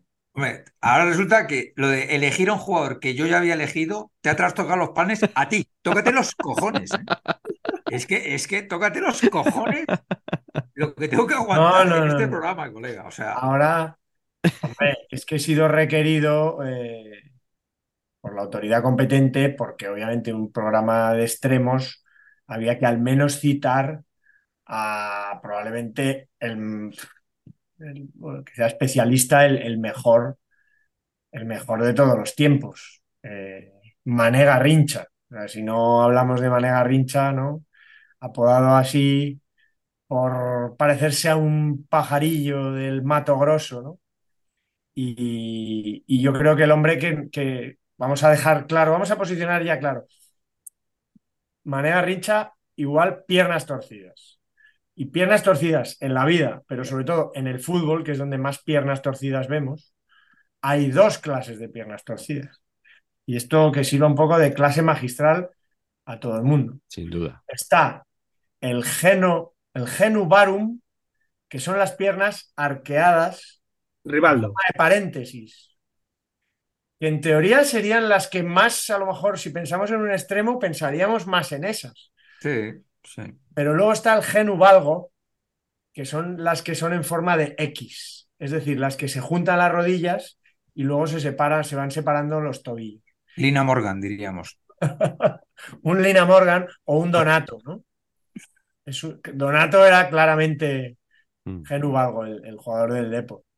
Pero es que Garrincha, que era extremo, era genuvalgo, pero vamos, tremendo. Sí, sí, sí. Eh, y en parte por eso, porque era pequeñito y porque era genuvalgo, eh, le llamaron Garrincha. Vamos, uno de los más grandes de todos los tiempos, eh, jugador de Botafogo.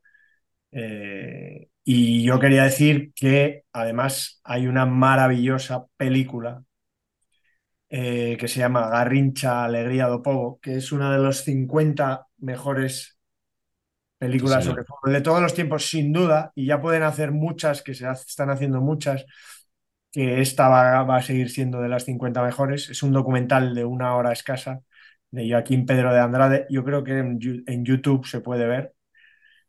Y, y, es una maravilla porque cuenta, bueno, el, es el retorno de, a casa de este jugador después del Mundial del 62, que si en el 58 Pelé con 17 años es el que descolla, a pesar de que ya estaba Garrincha, que es uno de los campeones del 58 también, ya titular, en el 62 con Pelé lesionado, Garrincha sí. se sale absolutamente.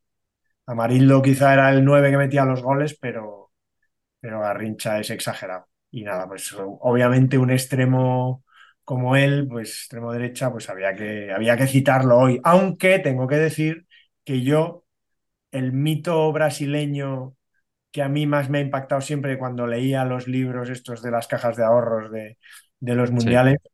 era Jairzinho. Jairzinho para mí era, era, no sé, era mítico. Lo que has comentado tú antes, Albert, encima del tío aparte de lo de los regates, marcó gol en cada uno de los partidos del Mundial 70. Iba a decir, tiene el récord, de haber, nadie lo ha hecho en, todos los, en cada partido de un Mundial meter goles. Él lo tiene, este récord. Es verdad que había menos ¿no? rondas, pero, pero, pero era, no sé, me, me, me gustaba mucho. Y Jair Ventura Fillo, ¿no? Se llama de... Eso es porque, es verdad, yo quería decir que hay otro Jair, que es Jair da Costa, que estuvo en el Mundial 62, porque Jairzinho ya estaba en el 66, que es donde Inglaterra también se lesiona a Pelé y, y, quedan eliminados. Eh, pero había un Jair da Costa que es el que, que muchas veces ha llevado engaño, que es el que jugó en Europa, que jugaba en el, en el Inter y en, la, y en la Roma. Y también era muy bueno, con muchos años en Europa se vino y, y, y había cierta confusión. Y Jairzinho luego en el Mundial 74, lo guay es que se dejó ahí un pelazo afro muy guapo, muy guapo. Muy que en el 70 era como que había ido al servicio militar y en el 74 el pelazo afro de Jairzinho molaba mucho. Yo también quería decir del tema Garrincha. No sé, yo creo que lo habréis visto los tres porque en esto yo creo que sois enciclopedias. Eh, creo que fue en el Mundial 2002 o 2006, la BBC hizo una serie llamada Más que Fútbol o algo así. Y era una serie con un capítulo dedicado a Uruguay, a cada campeón del mundo en aquella, de Uruguay, Brasil, Inglaterra. Y el de Brasil, me acuerdo mucho el de Alemania que decía lo de hace un día Fitzwalter, porque cuando eh, llovía, como tenía malaria, bueno, otra historia típica, ¿no? Y me acuerdo el de Gar o sea, en ese, en ese episodio de Brasil se centraba mucho en la figura de Garrincha, en lo de las piernas arqueadas, el tío hacía, el tío hacía más que las tenía así, el que lo narraba. Y era un, incluso salía algún regate y que tenía como un defecto de, incluso de nacimiento en los huesos, y las tenía, bueno, como dices tú, que las tenía ya deformes incluso de nacimiento más que de profesión. Y eso me impactó porque cuando lo vi, lo vi hace ya casi 20 años y me impactó. Creo que fue lo, lo más eh, acurado que he visto yo de, de, Garrincha. Y otra cosa que quería decir, no sé si lo recordaréis alguno, yo me acuerdo cuando era pequeño, en TV3 había una serie de dibujos animados que era algo del fútbol almón y hay un capítulo que hablan de, de lo de que se lesiona Pelé y Amarildo gana el, o sea, gana el Mundial, entenderme, marca los goles que dan el, el título a Brasil. Era algo así como al fútbol almón, no sé. Y me acuerdo de que esa serie era muy curiosa porque casi nunca he hablado de, de nadie, o sea, de, de, ella con nadie, porque casi nadie la recuerda, pero yo sí que tengo ese recuerdo de ver esa serie y que me impactara lo de Amarildo. Y claro, en aquel momento yo siendo un niño, yo creía que Amarildo había sido una estrella mundial. Pues luego me di cuenta que Amarildo había sido un tío pues que en un mundial apareció por Pelé y tal, ¿sabes? Sí, un esquilachi de la vida, ¿no? Más o menos. Sí, sí, algo así. Sí, sí, sí, Había un capítulo en la serie de Valdano y, y... El partido del siglo. El partido del siglo, la serie de Valdano y, y Segurola, que produjo Elías Querejeta. Y hay un capítulo dedicado a Rincha que está, que está chulo también. Esos capítulos eran más de media hora y tal, pero estaba muy bien. ¿Sabes? Valdano elegía un 11 de Latinoamérica y, y Segurola uno de Europa. Y estaba, por supuesto, manera Pues, Rincha. pues en los comentarios del canal seguro que nos dicen alguien si recuerda fútbol Almón, ¿no? Sí, es que la, había la canción decía algo de fútbol almón, pero no me acuerdo. Ya lo buscaré si no también y os, lo pongo. Es que no me acuerdo, no recuerdo el nombre. Y aparte a veces lo he buscado fútbol al Monte de Tres y tampoco me sale, no sé, no sé. Hay que decir, es bonito recordar también, bonito, es trágico, que, que luego tuvo muchos problemas con la bebida, no supo digerir el éxito Mm. Eh, y, y murió pues abandonado, no supo ser entrenador, no tenía ese carácter para ser entrenador, bueno, eran otros tiempos más difíciles de adaptarse a la vida fuera del fútbol y, y- y murió alcoholizado, eh, tenía problemas de alcohol y bueno, pues es otro, es un mito también, también eso la leyenda negra, ¿no? Por acabar también con él, eh, no sé si conocéis al periodista Tiago Arantes, bueno, es un chaval brasileño que también reside Sí. en Barcelona, también coleccionista de cromos, comentarista de gol. Yo lo conocí el año pasado por el Mundial, eh, cambiando cromos, fue así. He estado en su casa varias veces y él en la mía. Y un día le, le visité y me dijo, mira, te voy a enseñar, igual que tú tienes libros de fútbol, te voy a enseñar mi biblioteca. Y tiene el, el de Garrincha, claro, en portugués. Le dije, ostras, no me atrevo todavía porque no sé portugués. Ah, pero es muy fácil, yo creo que lo vas a entender. Y dice, bueno, cuando quieras, cuando lo vaya a leer, te lo pido. Pero me, o sea, me moló, es un libro bastante tocho de Garrincha y tiene pinta de ser un- un- una, una buena obra, ¿sabes? Y le- algún día se lo pediré. Bueno, y si no, con, con ayuda de ChatGPT o algo así, te, te lo puede traducir, Bueno, ¿no? de momento. Que mm, la, la mayor prueba de que Garrincha sigue siendo el, el arquetipo es lo de que cada vez que un lateral derecho se viene un poco arriba, se le llama Garrincha, ¿no? Dice, mira, le parece Garrincha. Y han pasado décadas y sigue ese estándar de parece Garrincha inamovible. Pero igual desde el, te hablo que igual lo hacían el- ya desde los años 5, bueno, desde, no sé, desde que, desde coetáneos ya. Sí, que ya desde que jugaba Garrincha ya y, y se ha quedado ahí. Se ha quedado ahí. Eh, hay luego hay otra cosa de los extremos que pensaba yo antes. ¿No os parece que son los grandes damnificados de los once ideales históricos? Sin duda. Porque tú te hacen, claro, Patch, tú no te has parado a pensar esto, pero tú te, dicen, a ver, hace el once histórico de, del- pues, de la historia del fútbol, ¿no? Entonces, portero, eliges un portero. Eh, lateral derecho, pones un lateral derecho. Lateral izquierdo, pones un lateral izquierdo. Luego, un central a lo mejor, porque tal. Y luego ya ahí a mogollón metes medias Dieces y nueves. y delanteros. Y, Cuatro y y ya, y tres nueves. ya te olvidas del dibujo y de poner a cada uno ya todo a mogollón, porque tienen que entrar eh, Pelé, Messi, Ronaldo, Di Stéfano, tal. Y, y entonces los extremos no se acuerda nadie de ellos para esas cosas. Es que si lo haces muy, muy. Venga, ahora extremos izquierdas. No sé qué. A lo mejor no te salen los mejores jugadores. Claro, claro, pues Claro, los mejores jugadores son todo medio di- dieces y nueves. los vas acomodando por ahí para que te Beckenbauer, todos. Beckenbauer- un portero Beckenbauer y todo dieces y nueves. Sí, sí. Hasta laterales. No, no, pero el lateral, los laterales se eligen, ¿eh? Hay, hay cierto, pero luego ya no hay medio centro directamente, ya es un media, pues ya es Zidane, por ejemplo, de, de medio centro. Sí. O Cruyff, sí, sí, sí, sí. O Cruyff, lo que, lo que sea, lo que sea. Eh, en fin, eh, ¿con quién voy yo? ¿Con quién voy yo ahora? A ver. Eh, Odoncor. Uh, ¿Os acordáis de Odoncor, no? jugador de Mm. culto, vamos.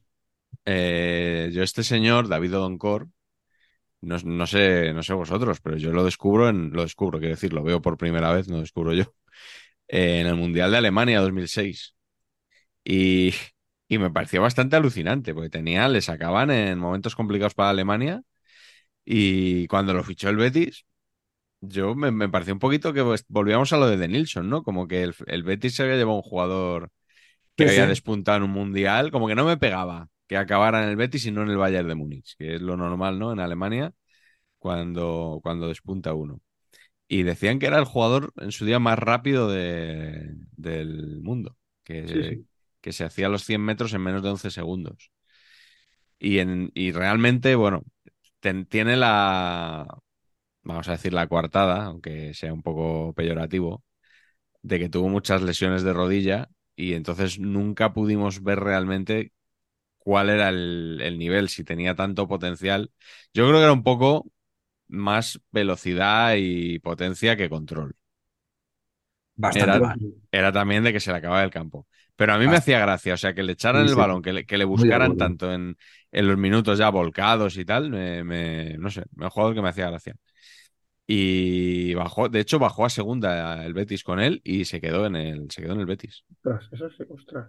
Sí, y, y luego fue concursante de Gran Hermano VIP en Alemania. O sea que se puede decir Ah. que, Muy bien. que ha tenido una trayectoria muy, muy completa, hijo de, de, de ganés, de un ganés, iba a decir de ganeses. eh, no sé si el padre, el padre, claro, por el apellido. Qué ¿no? injusto que en la El época padre es de ganés. no hubiera gran hermano y esas cosas. macho. Que los pobres tuvieran que. Sí, Que no pudieran, joder, pues los que no valían para entrenar y eh, que que no tuvieran otra cosa. Montaban tienda de deportes, ¿no? Como has dicho. Claro. Y, y podían haber sido embajadores de la liga también. Y todos tocaban la guitarra, los brasileños, o sea que algo sabían más, Mm. ¿sabes? Que podían. Carleto, tu padre podía haber sido embajador de la liga. eh, ¿eh? Le habrían hecho un contratito tiempos- ahí bueno. Comentar algún partidito, ir a algún sarao. Las cositas. viajecito, Las cositas. ¿eh? La frase esa que ya se la he oído a varios compañeros periodistas de una generación sub- mayor a la, a la, nu- a la mía, eh, ya, pues es- esa la, la dicen también los futbolistas de esa época. Si hubiera pillado yo estos tiempos. Hombre, Pues sí. Sí. de hecho, eh, es posible, no, no está comprobado, pero es posible que Fernando Sanz eh, le haya quitado un puesto al, al padre de, de Carleto en una sección de cromos de oro que hubo el año pasado, hace dos años, la Liga Este de los cromos cumplió 50 años. Sí. Hizo los magníficos. Hugo Sánchez, Butragueño, Ronaldinho, todos. En fin. Y en aquella sección, de pronto yo estoy abriendo el álbum y sale Fernando Fernando Sanz. Fernando Sanz. Y digo, ¿pero esto qué es? Sí. Fernando Sanz. En una sección de históricos, Raúl, o sea, Rivaldo, Maradona. Claro, eso. me enteré que él era un tío que estaba metido en la liga Sí. se había metido en su cromo, el tío. Se había metido Sí, en su sí, cromo. claro, claro. Es que es la ya- única explicación que es Podría haber estado ahí Rafa Marañón. ¿sabes? Estaba en la oficina, en la oficina Adelante. de la liga, creo, en Oriente Medio, puede ser. Fernando Sanz. Aparte de eso, creo que sacaban en la página de cada equipo, sac- ese año hicieron como especial que Pero ahí sí estaba tu Ahí padre. sí sale, ahí sí a sale. tres leyendas y ahí, Ahí sí sí. estaba tu padre. Hombre, Tres leyendas por equipos. Sí, sí. Sí, sí, lo recuerdo. Yo tengo ese álbum sin cromos, pero lo tengo. Tengo con, con 10 cromos en total, lo tengo. Los que te regalaban con el álbum, ¿no? Eso, sí, sí, sí. Vamos con la siguiente ronda, Albert. Venga, ahora sí que voy a hacer uno que tenía, uno que tenía en la lista, que es un extremo que para mí es un poco el que marca la, la frontera de que los extremos jueguen a, a pie natural y luego ya pasen a- en esta recta final de sus últimos 15 años a jugar a, a pierna cambiada. Muy importante esto que estás diciendo. El otro día incluso escu- escuché a alguien que decía, es que en mi época, cuando eras malo, te ponían la pierna cambiada, eras justo al revés, tal. Pero voy a hablar de Vicente, el gran Vicente. Hombre. Además es un poco... Vicentín. Vicentín. Vicentín, claro, Vicentín en el Levante. Yo me acuerdo, No confundir con, con el personaje de Julián Nuestro López. amigo Julián. yo me acuerdo perfectamente en mi pueblo. Yo tengo, mi pueblo es en Cuenca, eh, pero casi todo el mundo que hay allí es El, de el Valencia. Provencio. Eh, bueno, el, el pueblo se llama Fuente del Espino, pero entonces, eh, sería mucha casualidad ya que fuera el Provencio. entonces, claro, toda la gente que va allí es de Valencia. Y entonces me acuerdo yo ser un chaval, yo tendría, pues eso, 15 años o así. Y me vino un colega, el Valencia este verano va a fichar a Vicentín del Levante, que es buenísimo, va a ser el mejor extremo de España. Pero si yo luego como que decía, eh, me lo han dicho, este era del Levante. Y claro, lo típico, ¿no? También es que un valencianista siempre se flipa con un fichaje, y en aquella época todavía más. Ahora ya no se puede flipar porque no fichan. Porque no hay ficha. Claro. No, no, no, realmente el chaval tenía razón, Vicentín. Vaya, vaya puñalada, vaya puñalada les acabamos de meter a, a los valencianistas. ¿eh? No, Y pobrecitos. creo que es un equipo eh, generalmente muy odiado y yo es un equipo que mucho aprecio también por un tema, digamos, que es- pues tengo mucha gente conocida que es de. Valencia, mi pueblo, mucha gente. Entonces, yo le tengo mucho aprecio al Valencia, de verdad te lo digo, pero sí que recuerdo aquella época, además era cuando pues ganaban la Liga, la Copa, y, estaban, eh, iban flipados, claro, pero es que es normal que fueran flipados, como el Depor en su momento. Claro, hombre, claro. Lógico, joder. Si no te flipas ahí, ya me dirás. Y bueno, quería recordar a Vicente por esa trayectoria de ser un extremo a, a pie natural, que aparte yo creo que era un jugador que desbordaba más por talento que por velocidad. Era buenísimo. Un Sí, Era, para. era buenísimo, Vicente. Buenísimo. La segunda liga de Benítez es una cosa. Pues mejor, el mejor jugador de la liga. Buenísimo. Sí. Entonces, bueno, Eh, pues que Con la selección, asignatura No. pendiente. Selección no. Selección no. Pero muy bueno. De hecho, es que no quiero decir más nombres, porque es que al final se lo decía a Pach, ¿no? Que cuando, Dale, dale. y que cuando recuerdo a, a Vicente, pues recuerdo también pues, el- a, Joaquín en su prime, de Pedro, jugadores que jugaban de extremos en su banda, siendo zurdos o diestros, ¿eh? Y luego también lo que le decía de que el Valencia también tenía en esa época, salió Gavilán, que luego acabó en el Getafe, más tarde salió Juan Mata, que aunque venía de la cantera del Oviedo, pero como que, como que el Valencia tuvo una época en que salía mucha gente de banda izquierda. Luego también se hizo famoso con el, el Alba Matié, pero sobre todo me- eso, tenía, es como que tengo una época que es 2000-2010, Valencia, extremos izquierdos o laterales izquierdos. Y siempre te sale alguno. Y de bastante nivel, normalmente. Y bueno, pues ahí está mi aporte con Vicente. Pachi, ¿quieres, ¿quieres corregir algo, Albert, sobre eso de Juan Mata, cantera del Oviedo? Bueno, No, no, cual. Viene del Madrid. Bueno, sí, sí, correcto. O sea, perdón, perdón. esa- que además era aquel Madrid con el Negreira, pero que está, Pero- está en el Castilla, pero antes estaba en el Oviedo, porque yo recuerdo la típica foto de. Mata con camiseta del Oviedo, de pequeño. De pequeño. Madrid B, eh, Vale, vale. mitiquísima delantera, Mata y Bueno. eh, bueno jugador estrella de la Kings League, como todos sabemos, ¿no? Y Negredo por ahí también, ¿no? ¿Esa época? Negredo por ahí también, sí. Portero Jordi Cudina, puede ser, a lo mejor. Codina sí estaba por ahí, sí sí. estaba Sí, por ahí, sí, sí. Sí, Sí, sí, sí. Castilla, aquel. Sí, sí. Mata jugadorazo, correcto. Muy bueno. Bueno, todos buenos, ¿eh? Gavilán, Gavilán tuvo menos temporadas buenas, Sí. yo creo, pero un jugador muy interesante. Esa clase. Coliseum estuvo, Gavilán, ¿cómo lo veis? estuvo muy bien eh, Gavilán en el Getafe, ¿eh? Coliseum Gavilán, ¿no? Vemos. Gavilán. Ya he contado Gavilán. alguna vez que, que en el Colisión se le animaba con la música de D'Artacán. Gavilán, Gavilán. lo- lo- Ostras, no, pues esta, yo no la sabía, esta. Seguramente Sí, sí, será una de estas de Mario Gómez, pero esta no me la sabía. Excelente, excelente, excelente. Muy bien, tío. Gavilán, Gavilán. Venga, Pach, Fantástico. ¿cómo- ¿por dónde vas tú ahora? Yo voy a tirar ahora por naming, pero naming acompañado de eh, extremo canónico, jugadorazo total, que es Don Stanislao Argote. Hombre, que tú te llamas Stanislao Argote y tiene Bueno, mucho ya, pero mejor y- es Tanis. Sí, pero Stanislao Argote. Stanislao Argote Solaverría, macho. Es que, pff, es que son imbatibles, tío. One Club Man, total. Extremo zurdo, lo que decía de Carleto, Dani Sarabia Argote, mucho, mucho tiempo delantera tal, mítica.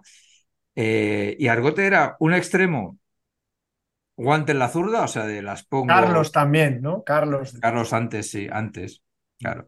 No, El 9 era lo que cambiaba, eran Dani y Argote, y luego el 9 estaba, estuvo Endica, Noriega, o sea, de hecho, de hecho, en la famosa final esta contra el Barça de Copa que mete el gol Endica, el pase se lo da Argote con la derecha, que la tenía de palo absolutamente, y Argote acaba diciendo que es menudo churro de gol, la pego con la pierna mala, la remata este que no remata en su vida con la zurda y la mete, o sea, como un, como un todo como un churro importante. Exacto. Y Argote, eh, una vez internacional también, por esto, por lo que hablábamos, por la pelea esta de que Mm. demasiados extremos izquierdos coetáneos eh, al mismo tiempo. A mí, a mí Argote, me parece, siempre yo lo he tenido catalogado como un jugador frío. O sea, como que no era, que le- lo que le faltaba era eso, era, era morder un poco más quizás. Pero vamos, muchísima clase y una zurda de, de escándalo, de no tanto en el desborde, sino más en, en el meter- en habilitar centros para el remate, como estaba ahora. Es que estoy, estoy mejorando tanto, tío, que es rarísimo Claro. que, que las emisoras mainstream se- no se estén peleando por mis servicios. Y luego lo, lo difícil que sucede mucho con, con según qué páginas de la historia, que es que haya un grandísimo jugador previo y quien viene luego cuesta Claro. mucho, tío. Es que antes jugaba, rojo, claro. jugaba Rojo que, joder, que ha sido un mito del Athletic, el pobre nunca pudo ganar la liga. Se retiró justo un año antes de ganar la liga. Eh, las, li- las dos ligas del Athletic se retiró en el 80-81, así, después de jugar 15 años Mm. y ganó un par de copas, eso sí, pero Chechu Rojo mítico. Mitiquísimo. Sí, El creo que el homenaje, el homenaje a Rojo creo que fue en vísperas del Mundial 82 o algo así, ¿no? Contra Inglaterra, ¿verdad? Contra Inglaterra, sí. Está bonito ese partido. El otro día le superó Muniain en partidos con el Athletic. Ya solo le queda Iribar por delante. O sea, Iribar, Muniain y Rojo son los que tienen más. Sí. Iba a decir que qué vergüenza. que, bueno, no tengo nada contra Muniain, pero No, es que los pero otros es- son dos mitos No, absolutos. los- Pero bueno, Mu- Muniain debutó con 16 años, creo, o sea que es no- Sí. perfectamente normal, ¿no? Que, Sí, sí. que lleve tantos partidos, sobre todo ahora que se juegan más también. Es eso, es que no es más, no es más que eso al final. sí. Mm. Carleto, Pues mira, me voy a ir a otro futbolista internacional que mi ídolo siempre fue Rummenigge, pero Rummenigge no lo ¿ves? Yo no lo considero extremo puro. Considero más delantero, ya un Mm. poco, un poco diferente. Y de esa época, más o menos, sí que hay uno que tiene un aura muy especial, pues yo creo que le hemos visto menos jugar, porque llamaba mucho la atención, pero yo creo que no estaba menos presente. Quizá su, su momento más descollante eh, fue un poquito antes de que yo pudiera o viera tanto fútbol y ya cuando ya le vi ya era un poquito más veterano. Era Oleg Blokin, el, en aquella época, en aquella Soviético. época soviético, aunque le llamábamos ruso a todo, Sí. eh, y en realidad ucraniano, ¿no? El cucurrucucú. seleccionador Cucurrucucú Paloma y un balón de oro, eh, siendo extremo izquierda, siendo el 11 de la selección. Creo que sigue siendo el máximo, bueno, claro, no hay selección soviética, así que, bueno, máximo goleador histórico de la, de la Unión Soviética y también creo internacionalidades más de 100 y jugador eterno del Dinamo de Kiev hasta que era muy típico en aquella época, pues, se acuerda que les dejaban salir ya cuando tenían casi 40 años y les dejaban salir a países, bueno, claro, con 40 años pues no venían a las ligas más poderosas, ¿no? Pero les dejaban ir a. Bélgica, a la segunda división austriaca, cosas así, ¿no? Pero Las este cositas. tipo fue, fue balón de oro, sobre todo una temporada que, el, su equipo, el Dinamo de Kiev, ganó la Recopa, esa, esa maravilla de torneo en el que jugaban los que ganaban las copas de cada país. Creo que se la ganaron al Ferencváros 3-0, él metió gol, y luego ese mismo año ganaron la Supercopa de Europa al Bayern de Múnich, que había quedado campeón de Europa tres años seguidos. Y le metieron 0-1 en, el Olímpico de Múnich, metió el gol blocking y 2-0 en la vuelta en, en Kiev y metió los dos goles blocking. Con lo cual, aquel año se lo dieron, se lo dieron a él, no se lo dieron a ningún jugador del, del campeón de Europa real, que era el Bayern. Así que no sé, Oleg Blokin, no sé, un tío rubio, también muy frío, como lo que habéis dicho antes, absolutamente frío, pero bueno, por razones ya casi de, de genética. Y no sé, yo siempre, no sé, un nombre muy curioso. También lo puedes leer por ahí como Blogin con J, Mm. por la KH esa. Y no sé, muy mítico también de los libros de los mundiales, que, que era lo que teníamos, a lo que nos arrimábamos los, los chavalitos. Entonces veías una foto y ya te parecía la bomba. Llegó a jugar la final de la Recopa contra el Atleti de Madrid, Sí. Yo es que le recuerdo de ahí, precisamente, Claro. de esa final. Pero ya estaba un poco veterano. Ahí ya era Sí. Velanov y Zavarro los que, Sí. los que destacaban, ¿no? Mm. Eh, do- dos balones de oro has nombrado ucranianos. no sé si estaba Leinichenko también y todos aquellos que jugaron. Y jugó el Mundial 86 también un poco veterano. Metió un gol. Yo recuerdo un gol, no sé si contra Canadá o partidos aquellos de la, de la URSS. Así Sí. que nada, Oleg Blokin, te acordarás tu patch, ¿no? Bloquín era como un mito, ¿no? De, claro, le veíamos poco en realidad, pero fue Balón de Oro cuando, y cuando fue Balón de Oro eh, eh, eh, hubo mucho hype de, madre mía, lo que tiene que ser este hombre, si nadie lo ha visto y le dan el Balón de Oro, tiene que ser, eh, no, yo creo que había, había mucha, mucha mística, lo que te imaginabas era, Dios mío, estos Claro. tíos hiperentrenados, hiperdopados, hiper de todo, ¿no? Y este es el mejor de ellos. Era un poco, era un poco eso. Tres balones de oro Ucrania, ¿eh? Eh, Blokin, Velanov y Shevchenko. No está mal. Eh, igual no hay muchos, no hay muchos países, ¿no? que, que lo tengan así fuera de, fuera de los grandes. Eh, voy yo ahora con. Me, me extraña que no haya salido aquí el Ajax. Mm. Jugadores del Ajax, que es el, el equipo, ¿no? Yo creo que más ha hecho por la figura del extremo y que más los ha ido lanzando y tal. Eh, bueno, me, me gustaba mucho eh, Robben, Arjen Robben. Y la verdad que me, me, da- me dio mucha rabia la etiqueta que le intentaron colgar cuando el Real Madrid lo vendió, de que era, eh, como diría Patch, un loser atómico. De que era gafe, de que no aparecía en los partidos importantes, de que era de cristal, no sé qué. Porque a mí siempre me ha parecido un jugadorazo. Desde que lo vi por primera vez, pues yo creo que fue en la Eurocopa 2004, que luego ficha por el Chelsea. Sí.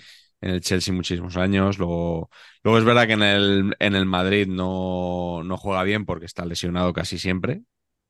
Eh, aunque recordaréis, y especialmente Albert, aquellas semanas en las que Robben juega muy bien y en el diario Marca tratan de equipararle a Leo Messi, la estrella que está empezando a destacar en el Barça. Y hacen portadas del tipo, hoy juegan Messi y Robben, o sea, como las grandes estrellas de la liga. tratando de situarlas al mismo nivel antes de que llegara Cristiano Ronaldo al Real Madrid. Eh, bueno, pues eso, lo empaquetan al Bayern y luego en el Bayern, pues yo creo que, eh, como dirían en el chiringuito, eh, Robben tapó bocas y en la final de, de 2013 contra el Dortmund, pues se encarga él de, de decidirla. Y yo que iba con el Dortmund en aquella final, pues por lo menos me alegré porque, porque creo que Robben se, se, merecía, se merecía una noche así. Sobre todo también después de haber de habernos perdonado la vida en, la final de, de Sudáfrica 2010 y en aquella jugada mano a mano donde yo creo que todos vimos pasar nuestra vida ante nuestros ojos eh, vimos pasar nuestra vida ahí en, en, cinco segundos, ¿no? Y pensábamos que se nos iba a escapar la copa y que probablemente ya nunca la íbamos a ganar.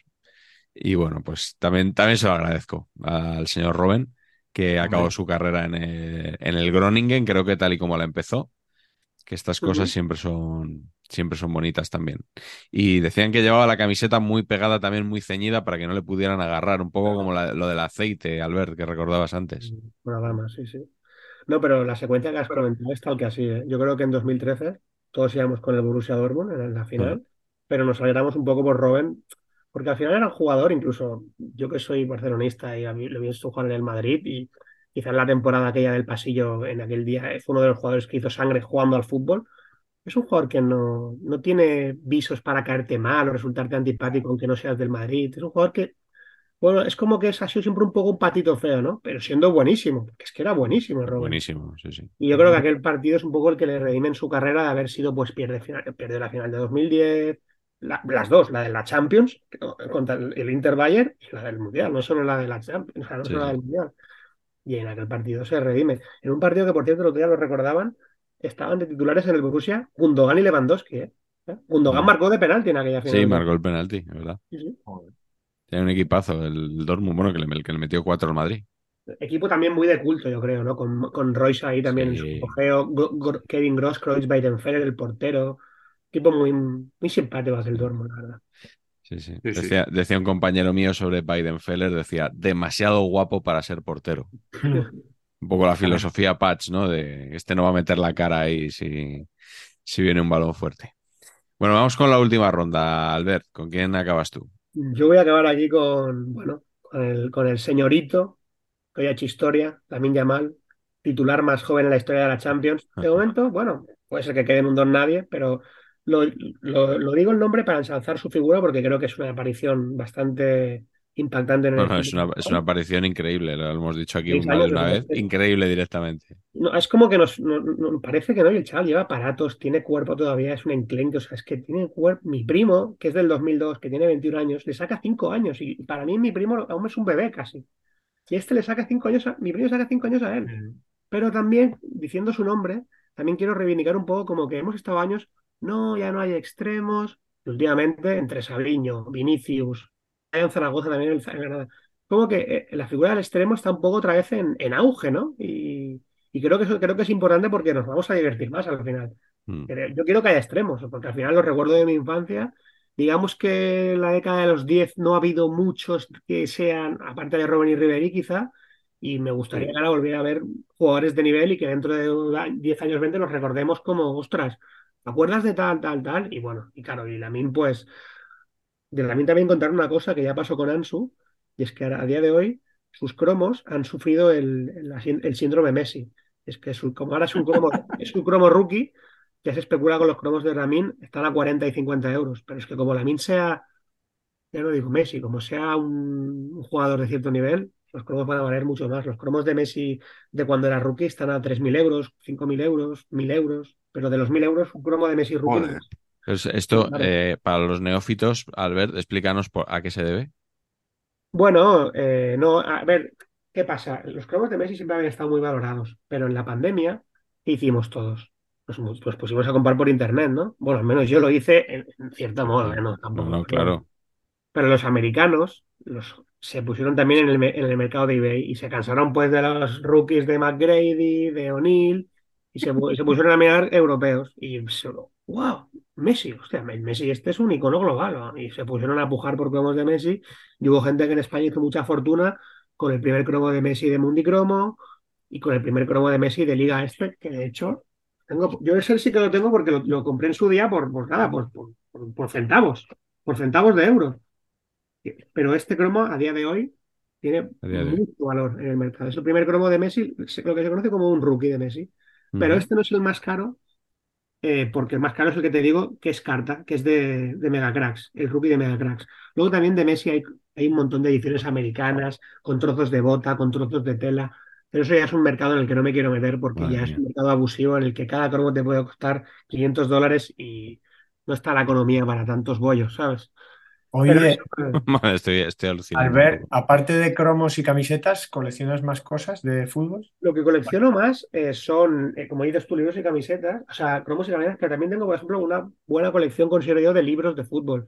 Tengo una pequeña sección de libros en inglés de que me gustan, pero luego tengo muchos, pues tengo otra sección del Barça y luego tengo, pues, de fútbol en general, de mundiales, pero sí, sí, de libros de fútbol, debo tener, nunca los he contado, eh, pero vistos así ahora mismo, hay unos, que puede haber unos 100, 150 más o menos. O sea, que decirte que hay bibliotecas más grandes, ¿sabes? A lo mejor la que tiene ahí detrás Miguel es más grande.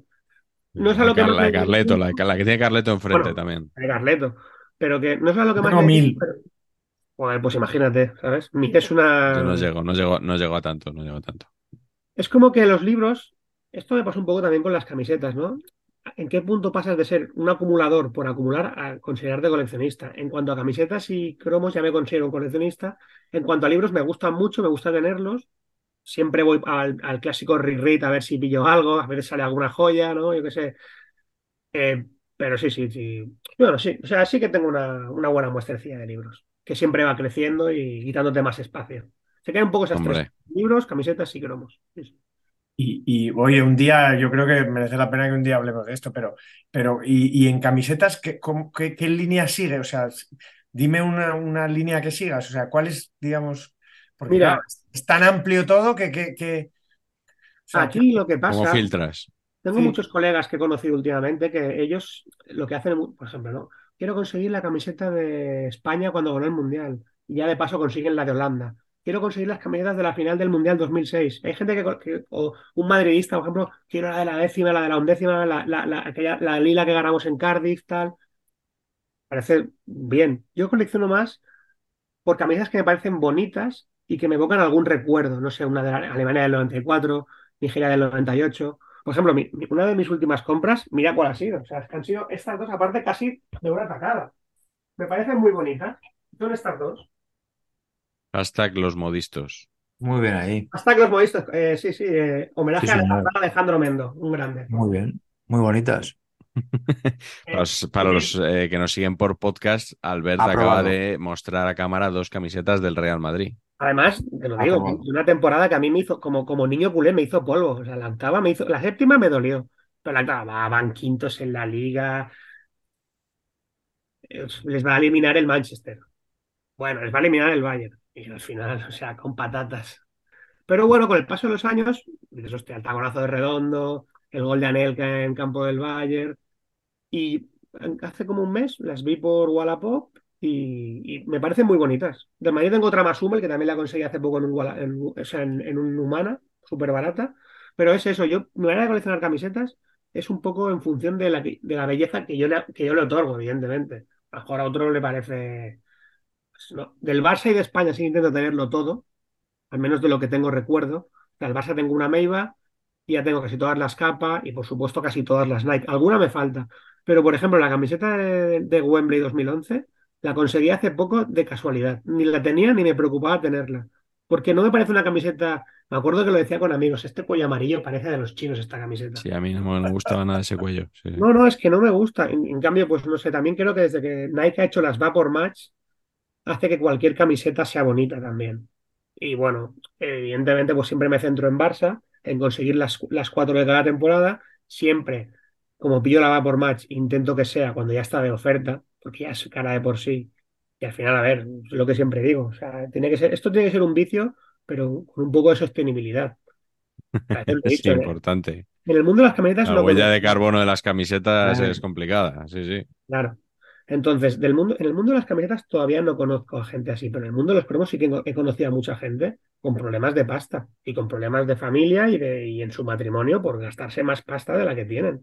Mm, Y eso, pues, siempre lo digo al coleccionista que coleccione, pero que coleccione con cabeza, mm. porque hay que estirar más el brazo que la manga. Y ah, yo muchas veces me, me he privado de un capricho, igual que el otro día me compré la camiseta de Motomami eh, porque, pues porque me lo podía permitir y me diese lujazo, estaba rebajada, me la compré rebajadísima en un Barça Market que hicieron. Y dije, hostia, estoy pirado, tío. Pero dije, ¿qué coño? Me apetece, ¿sabes? Y ya, ya fui como con la idea. Y eso es un poco, al final también es eso, es como, no sé, como, o es un hobby que tengo y que, digamos, un poco sí que es verdad que lo, lo he, lo he sublimado un poco, pero vamos, que así es mi manera de coleccionar, sí, sí. Dime Eso. una del español que te guste. Del español cualquiera eh, de, la- de los 90 con un Dani. A mí sí me pones un Dani, que además, con un colega que siempre me acusa, eh, no tienes ninguna del español. Sí que tengo una además, tengo una de que me compré. La tengo, además esa la tengo todavía en la bolsa y, o sea, la dejo ahí porque me gusta también muchas tenerlas en la bolsa. Y luego tengo, ahora lo tengo un poco fuera de alcance, el pantalón de Dani Jarque con Ulsport con el 21, que cuando murió tenía el pantalón, hostia, vamos a la, a la tienda de Cornellá y me lo pongo. Pero del español, una puma con Dani, blanquiazul, con su, eh, con su sublimada, eso es canela. Y la quiero conseguir. Lo que pasa es que hay un. Ahora, ¿qué pasa? Una camiseta del Barça o del Madrid de esa época, pues están a lo mejor a 50, 60, 40, 30 euros dependiendo del vendedor. Pero una camiseta del Valladolid, del Español, del Compostela, del Depor, de equipos de los 90 que por, que por volumen vendían menos, van muy buscadas y están carísimas. Quizás las del Español están a- entre 100 150, pero las del Depor, yo no sé qué ha pasado con el Depor. Ha habido un auge desde que están en Primera Federación, que están a 300. Y ya si es una de, de jugador, a 500, a 1000. Bueno, bueno, es una locura. Del Oviedo también son carísimas. Claro, Entonces, los equipos que han- Espérate, espérate que nos subamos nosotros. Bueno, Que no subáis de precio, quieres decir. Subirá el precio, sí, nosotros no. Sí, pero el español al final eh, tiene, o sea, es un club que es, es- siempre te lo digo, vez, es un grande de España en realidad. Aunque él, aunque ahora estén en segunda, ya han tenido pues estos años un poco de, de, ah, de- el español es un grande. Entonces, yo, al final para mí el español es un Sevilla, es una Real Sociedad, es un Betis. No sé, yo lo recuerdo así, joder, hasta, hasta hace nada, yo nunca había visto bajar al español. Yo, yo me acuerdo cuando empecé a ver fútbol, fue en el 94, había subido a primera y desde entonces he tenido aquel, pues eso, su coro, tal, pero siempre en primera. Y Sí, sí. Del español tengo pendiente conseguir alguna vintage, porque aparte dije, hostia, tengo el Madrid, tengo que tener alguna del español. Pero sí, sí, las de los 90 también molan mucho las John Smith.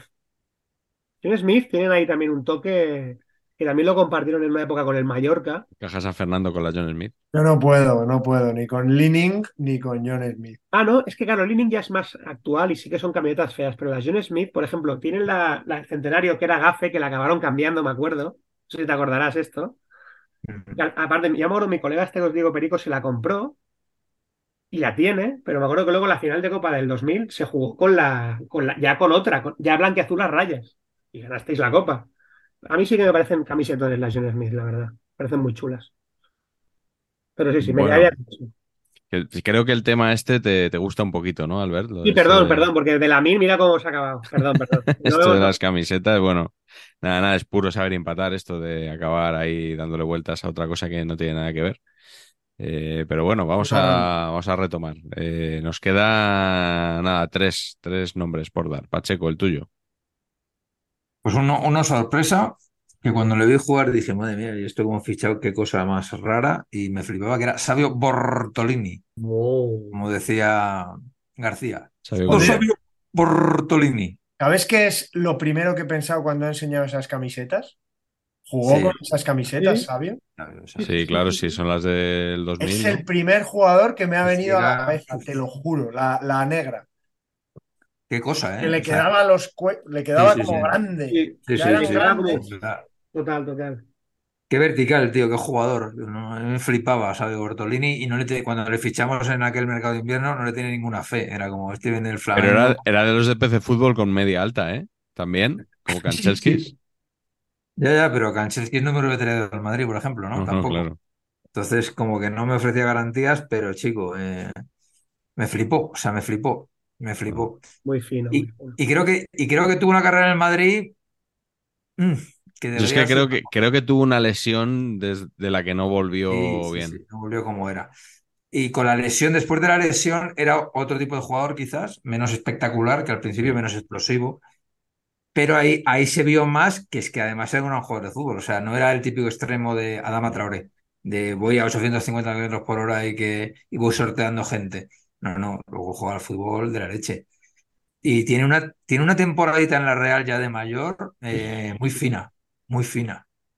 Real Levante y Zaragoza también, creo, ¿no? Sí, sí, acabó en el Levante en España y el Zaragoza estuvo antes de, de ir a la Real, pero en el- vino de, estu- volvió al Flamengo desde el Zaragoza y cuando y en el Flamengo le llamaron de la Real porque estaba la cosa jodida y les ayudó a mantenerse y tuvo y era como que eso, más jugando al fútbol, menos extremo y más jugar al fútbol.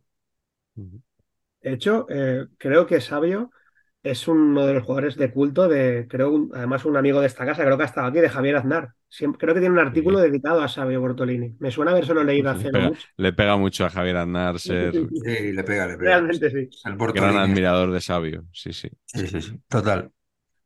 Carleto, ¿cuál es tu último extremo? Bueno, la exclusiva, claro. Hombre, Sí, sí, está todo el mundo. ¿quieres, ¿quieres que diga yo el mío antes y cerramos con, con el tuyo? o- No se ha ido a dormir nadie. Como queráis. Venga. No, no, venga, cierra. Exclusiva. No vamos a romper el, el- Exclusiva. Hoy no hay jugador del Real Club Deportivo Español. Por una razón. El mejor extremo de la historia del Real Club Deportivo Español es Rafa Marañón. Está muy mal que yo lo diga, pero es Sí. así. Así es. Y segundo, mi último jugador es del Fútbol Club Barcelona. Bueno, esto debe ser Me levanto, me levanto, me levanto. primera vez en Creo que ya tres sé qué vas a temporadas. decir, pero Exclusiva. Es un tipo además que tiene un naming que me encanta. En, sus do- en su doble versión internacional y catalanófila, es decir, Alan, Simone, Alan Simonsen, Ah, vale. es decir, Simonet. Simonet. Simonet. Sí, señor. Pedazo de pequeñito, extremo derecha. Eh, mala suerte el pobre porque viene aquí ya con otro balón de oro, curiosamente. Los balones de oro impactan mucho. Balón de oro jugando en el, en el Borussia Mönchengladbach, que el Borussia que ganó UEFA, ganó, ganó UEFA, jugó la final de la Copa Europa, ganó tres ligas, yo creo dos o tres ligas, tres Bundesligas, y este era pues un jugador danés, probablemente el primer danés junto con Arnesen y algún otro que antes de ya en los años 80, 84 la Eurocopa que le ganó España en la semifinal de la Euro y, y, el Mundial 86 que son los daneses que, que, recordamos, pues este es el primero, ¿no? Y es el primer eh, balón de oro danés, por supuesto. Y, y es creo que es el único futbolista en marcar en las tres finales de competición europea. UEFA, Recopa y Copa de Europa. Es un dato muy bonito. Con el Barça metió en una final de la Recopa que le ganaron al estándar de Lieja. Con el, y con el Mönchengladbach al Ferencváros le ganaron la, la Recopa, la Copa de la UEFA y la Copa de Europa la perdieron con el, con el Liverpool. Aún así, ese año que pierde la Copa de Europa con el Liverpool, le eligen a él eh, balón de oro eh, en lugar de elegir a uno del Liverpool, que era, la verdad que Kevin Keegan creo que ya había ganado, ya había ganado dos, que igual era abusar darle el tercero, pero, pero aunque no sé si estaba ya Kevin Keegan, ya se había ido al Hamburgo. Pero bueno, que me caía bien. Era, era un tipo, a pesar de, y fue rival de mi padre, además, esos tres temporadas que estuvo. Y el tío tuvo muy mala suerte porque el Barça parece estaba, se rumoreaba que en algún momento abrirían la manga con lo de los dos extranjeros. Hay que decir para los más jóvenes que solo podían jugar dos extranjeros. Y, el Barça ese año fichó a Maradona, en el 82. Fichó a Maradona, Maradona Schuster, le ofrecieron la posibilidad de, de quedarse esperando que abrirían la manga y darían lo de los tres extranjeros, que todavía tardó en llegar. Y al final, pues no pudo. Y eso que era un jugador súper querido, de ahí lo de Simonet, eh, por la gente y tal. Pasó un poco efecto Neskens también, ¿no? Que se fue del Barça y la gente le quería mucho. Así que nada, extremo derecha, eh, Alan Simonsen, Simonet. Eso que decías de, creo que se lo escuché, no sé, es que ahora no me acuerdo a qué periodista fue, pero que decía, es que a mí Maradona me caía un poco mal al principio porque por su culpa Eh, habíamos echado a. ¿Verdad? Es que es verdad. Sí, sí. Sí, sí. Y pensaba, ¿sabes quién me ibas a decir? A Onésimo. También, también nos hubiera valido, hombre, por Por Sí, eso que sé pasa por que yo creo va- que- Va a decir a este, ¿eh? Sí, sí. Pasa que ya no repetimos mucho. Yo creo que de Nesimo hemos Sí, hablado más eh, veces Vale, vale. Puede ser, puede ser. y de Simonsen habíamos hablado menos. Jugador muy de mi infancia, muy de eso, de yo ir a ver a mi padre contra los derbis y jugaba en el otro equipo, no sé, le tengo muy, le tengo muy presentes. Jugó Yo tres años dato- en el Barça nada más, pero dejó muy buen recuerdo. Muy y además el. Barça ganó solo una copa, o sea, de los tres años el primero no ganó nada, el segundo ganó la Copa del Rey, al, al- creo que al Sporting, y, y luego ganó la recopa esa al estándar de Lega, que la final fue en el Camp Nou. Sí, correcto. O sea, estuvo 80, 81 y 82, por así decirlo, ¿no? O sea, Eso. 79, 80, 80, Eso 81, 81, 82. Mm. Muy decepcionado hoy con tu exclusiva, Carleto. ¿eh? Joder, O sea, has hecho un clickbait aquí. Vamos. Yo creí que ibas a con- A ver si el drama, el drama que es no haber hablado del Real Club Deportivo Español hoy. desvelar alguna intimidad. Bueno, pues nada, cierro yo. Me faltaba un lateral hoy para, para completar mi lista de cinco. Y digo, voy a leer un poquito a ver si me viene la inspiración. Y estoy leyendo este libro que ya mostró Carleto hace un par de semanas, eh, Puro Fútbol, la recopilación de cuentos de Fontana Rosa sobre, sobre fútbol. Y de repente me encuentro con uno titulado Memorias de un wing derecho. Mm. Que a mí me hace mucha gracia que los argentinos usen la expresión wing para, para ala. El otro día, por ejemplo, eh, Paisao, el, el jugador del Feyenoord, el Mono Burgos dijo en, en Movistar Plus que, me- que le había gustado mucho ese wing. Y, me hizo gracia, ¿no? Y justo había, había estado leyendo yo el, el cuento de Fontana Rosa, que se titula así, Memorias de un wing derecho, que tú lo empiezas a leer y claro, es, el autor juega contigo y tú te crees que está hablando de un, de un, de un señor que juega de extremo derecho en un equipo. Y hacia, el mitad, hacia la mitad del cuento más o menos te das cuenta de que está hablando de un muñeco de un futbolín, que es el que está pegado, ¿no? El, el que está más en, en la línea de 5 de, de adelante. Y claro, por eso ya te van cuadrando cosas que no entendías, ¿no? Como que un jugador tenía la franja de River, la tenía como, mm, como desconchada o algo así, que tú estabas alucinando un poco, no sabías de qué iba, y al final ya, ya te va cuadrando todo. Y, y bueno, es un libro que está muy bien, ¿eh? Eh, cuesta un poquito algunos cuentos porque trata de imitar un poco el lenguaje de, bueno, pues de determinada gente, ¿no? En- no, no sé si es el, famoso lunfardo de Buenos Aires, Patch, tú que has viajado tanto por allí. Cuesta un poquito, pero bueno, yo creo que merece la pena el esfuerzo y sobre todo es muy saber empatar también. O sea, hay un cuento, por ejemplo, que dice que un portero no se puede llamar García. Porque que cuando cantas una parada, no dices, voló García, tal, pues como si no hubiera volado nadie que huele García, ¿no? Y da una serie de nombres que esos son nombres que son los que tienen que tener los futbolistas, ¿no? Nombres largos, eh, con muy, muy sonoros, distintos a los demás. Eh, no sé, es un poco, yo creo que respira un poco la, toda la tontería esta que, que nos invade aquí en, en este programa. Lo que nunca imaginó probablemente Fontana Rosa, ni ningún otro autor, ni siquiera de ciencia ficción o de literatura fantástica, es que podía existir en este mundo un rincón tan mágico como Un vergel. la Glorieta Paqui. Muy bonito. Ah, recital.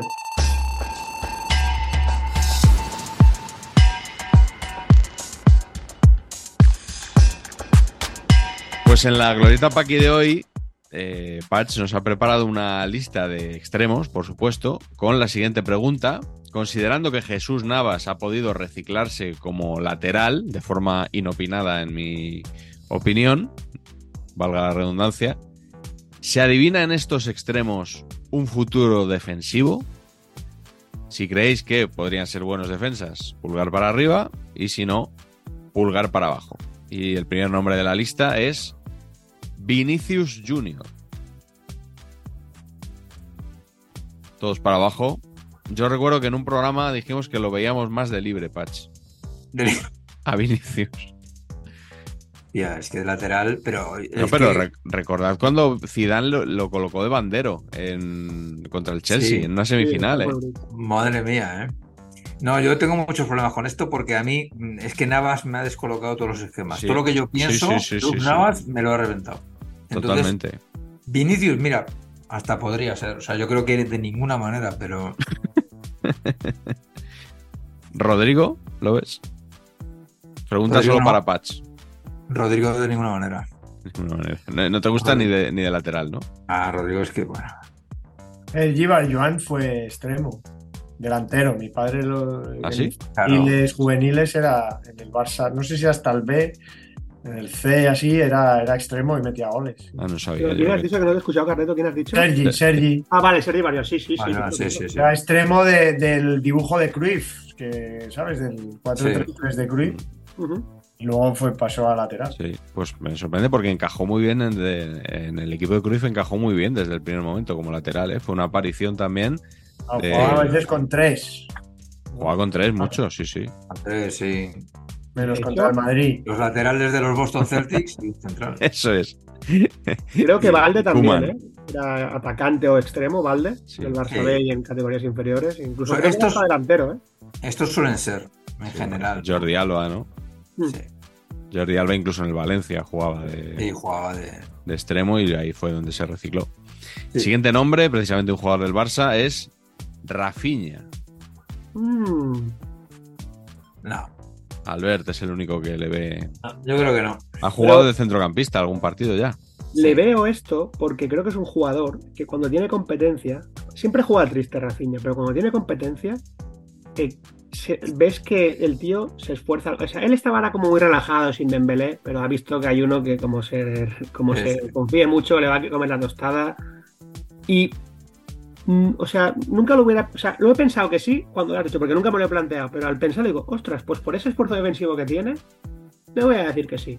Pero bueno, nada, es mi, mi paranoia de este momento. Nada, nada, así es No, la glorieta. Rafinha le sí. pega más jugar, acabar jugando de interior, ¿no? ¿No? También. Es Sí, que, que ya- el mayor que ya lo han a puesto mí algún me- día. A mí son los que me parecen los buenos. Los que, como. es que van al centro. Sí, como. eh, o sea, el típico que también era uno que podemos haber dicho es Ribeliño. Ribeliño en el 70 era extremo izquierdo, Belino. por banda, Ribeliño. Sí. Y, Luego Sidriña y no luego te era gusta. 10. Y luego era el 10. Cuando tenía en el 78 que tenía 33, era, era el 10 desde la zurda, desde la banda izquierda, pero, o sea, desde la zona izquierda, pero era el, era el que manejaba el equipo. Esos son los, a mí esos son los peloteros, ¿no? Eso es lo que hizo Di María, ¿no? En- con Ancelotti. Que pierden la velocidad, pero guardan la pierna, ¿no? Guardan- Bueno, ahí, ahí, tenía claro. velocidad todavía, pero no Claro, tenía sitio con la BBC y lo recicló ahí Ancelotti y hizo, la verdad que hizo una temporada espectacular. Aparte, Rafinha es, es muy fino, tiene una zurda muy de seda, que, que poco más, ¿eh? Como- o sea, no es un jugador rápido, no es un jugador que desborde. Pese a que en la, en la Premier tenía, yo flipé, porque cuando lo fichó el Barça, todo el mundo, esta gente que te hace en, en Twitter el típico hilo, tal. Eh, o sea, Rafinha era el, el- el- lo petaba en dribles, en dribles completed, o sea, era el, máximo regateador de la Premier. Y yo no lo había visto jugar mucho. Y dije, bueno, aquí debe llegar, yo qué sé, lo que decimos, ¿no? Un garrincha. Pero luego lo que dice aquí no es un jugador que no tiene desborde.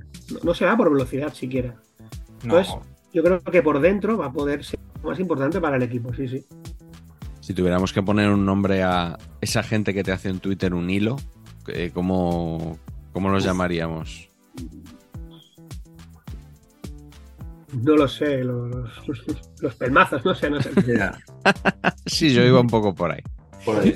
Yo iba un poco por ahí. Los pelmacitas, no sé. Hay, tío. hay- hay algo- hay gente que hace hilos, o sea, que dice, hoy voy a hablar de esto, se mete en la Wikipedia y te pone la entrada de Wikipedia, pero en un hilo. Ni lo sé. sí, O sea, sí. más o menos, y luego tiene un montón de, de retweets.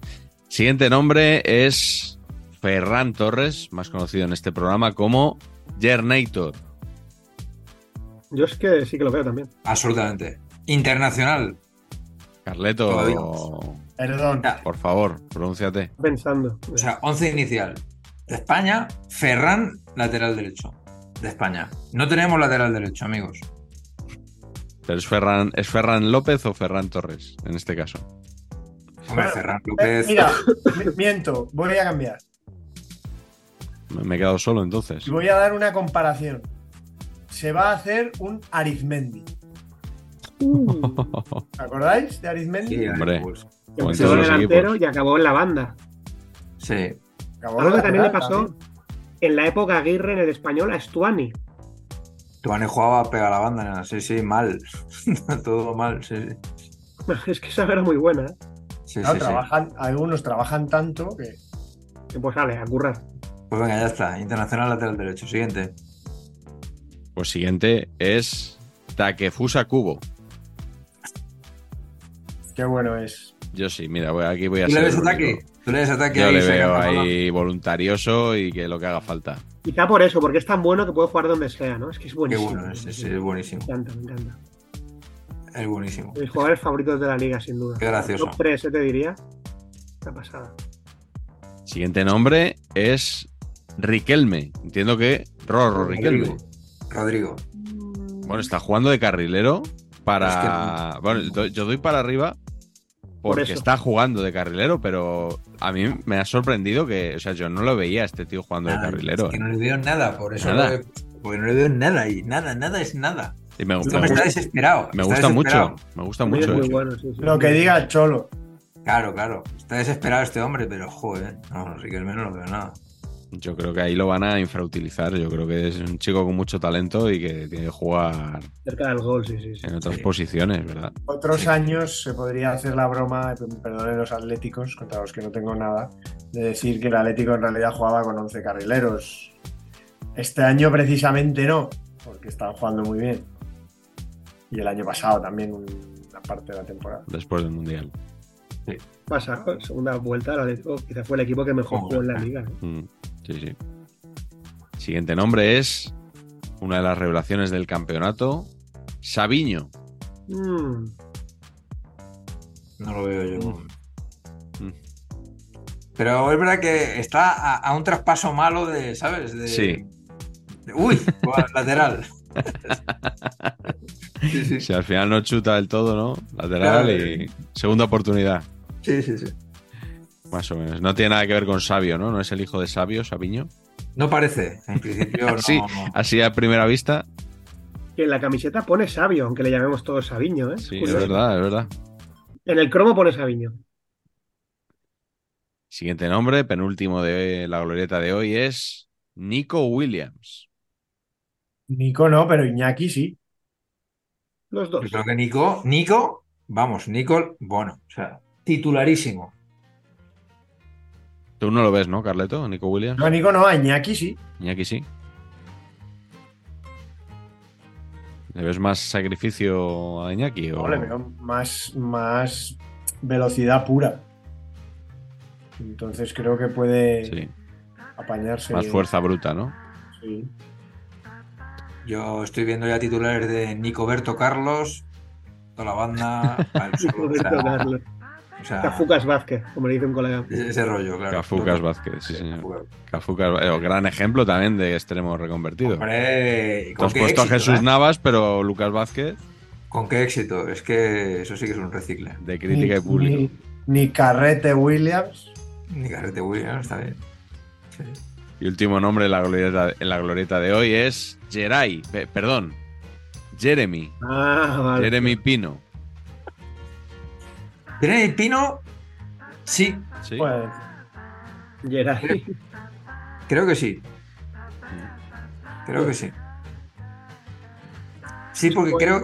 ¿Sabes lo que me pasa con Jeremy? Pues esto es opinión personal. Es que creo que como extremo tampoco es tan bueno.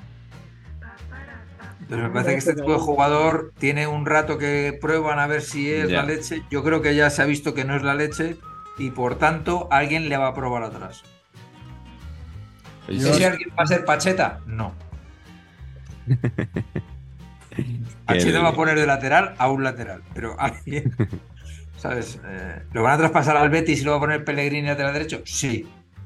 yo sí, ¿sabéis por qué? Pues ya lo estoy viendo. De marcarle cuatro goles al español a lateral. Lateral, sí. Eso sí. Esto es, eh, lo estoy viendo. Solo se hablaría de eso.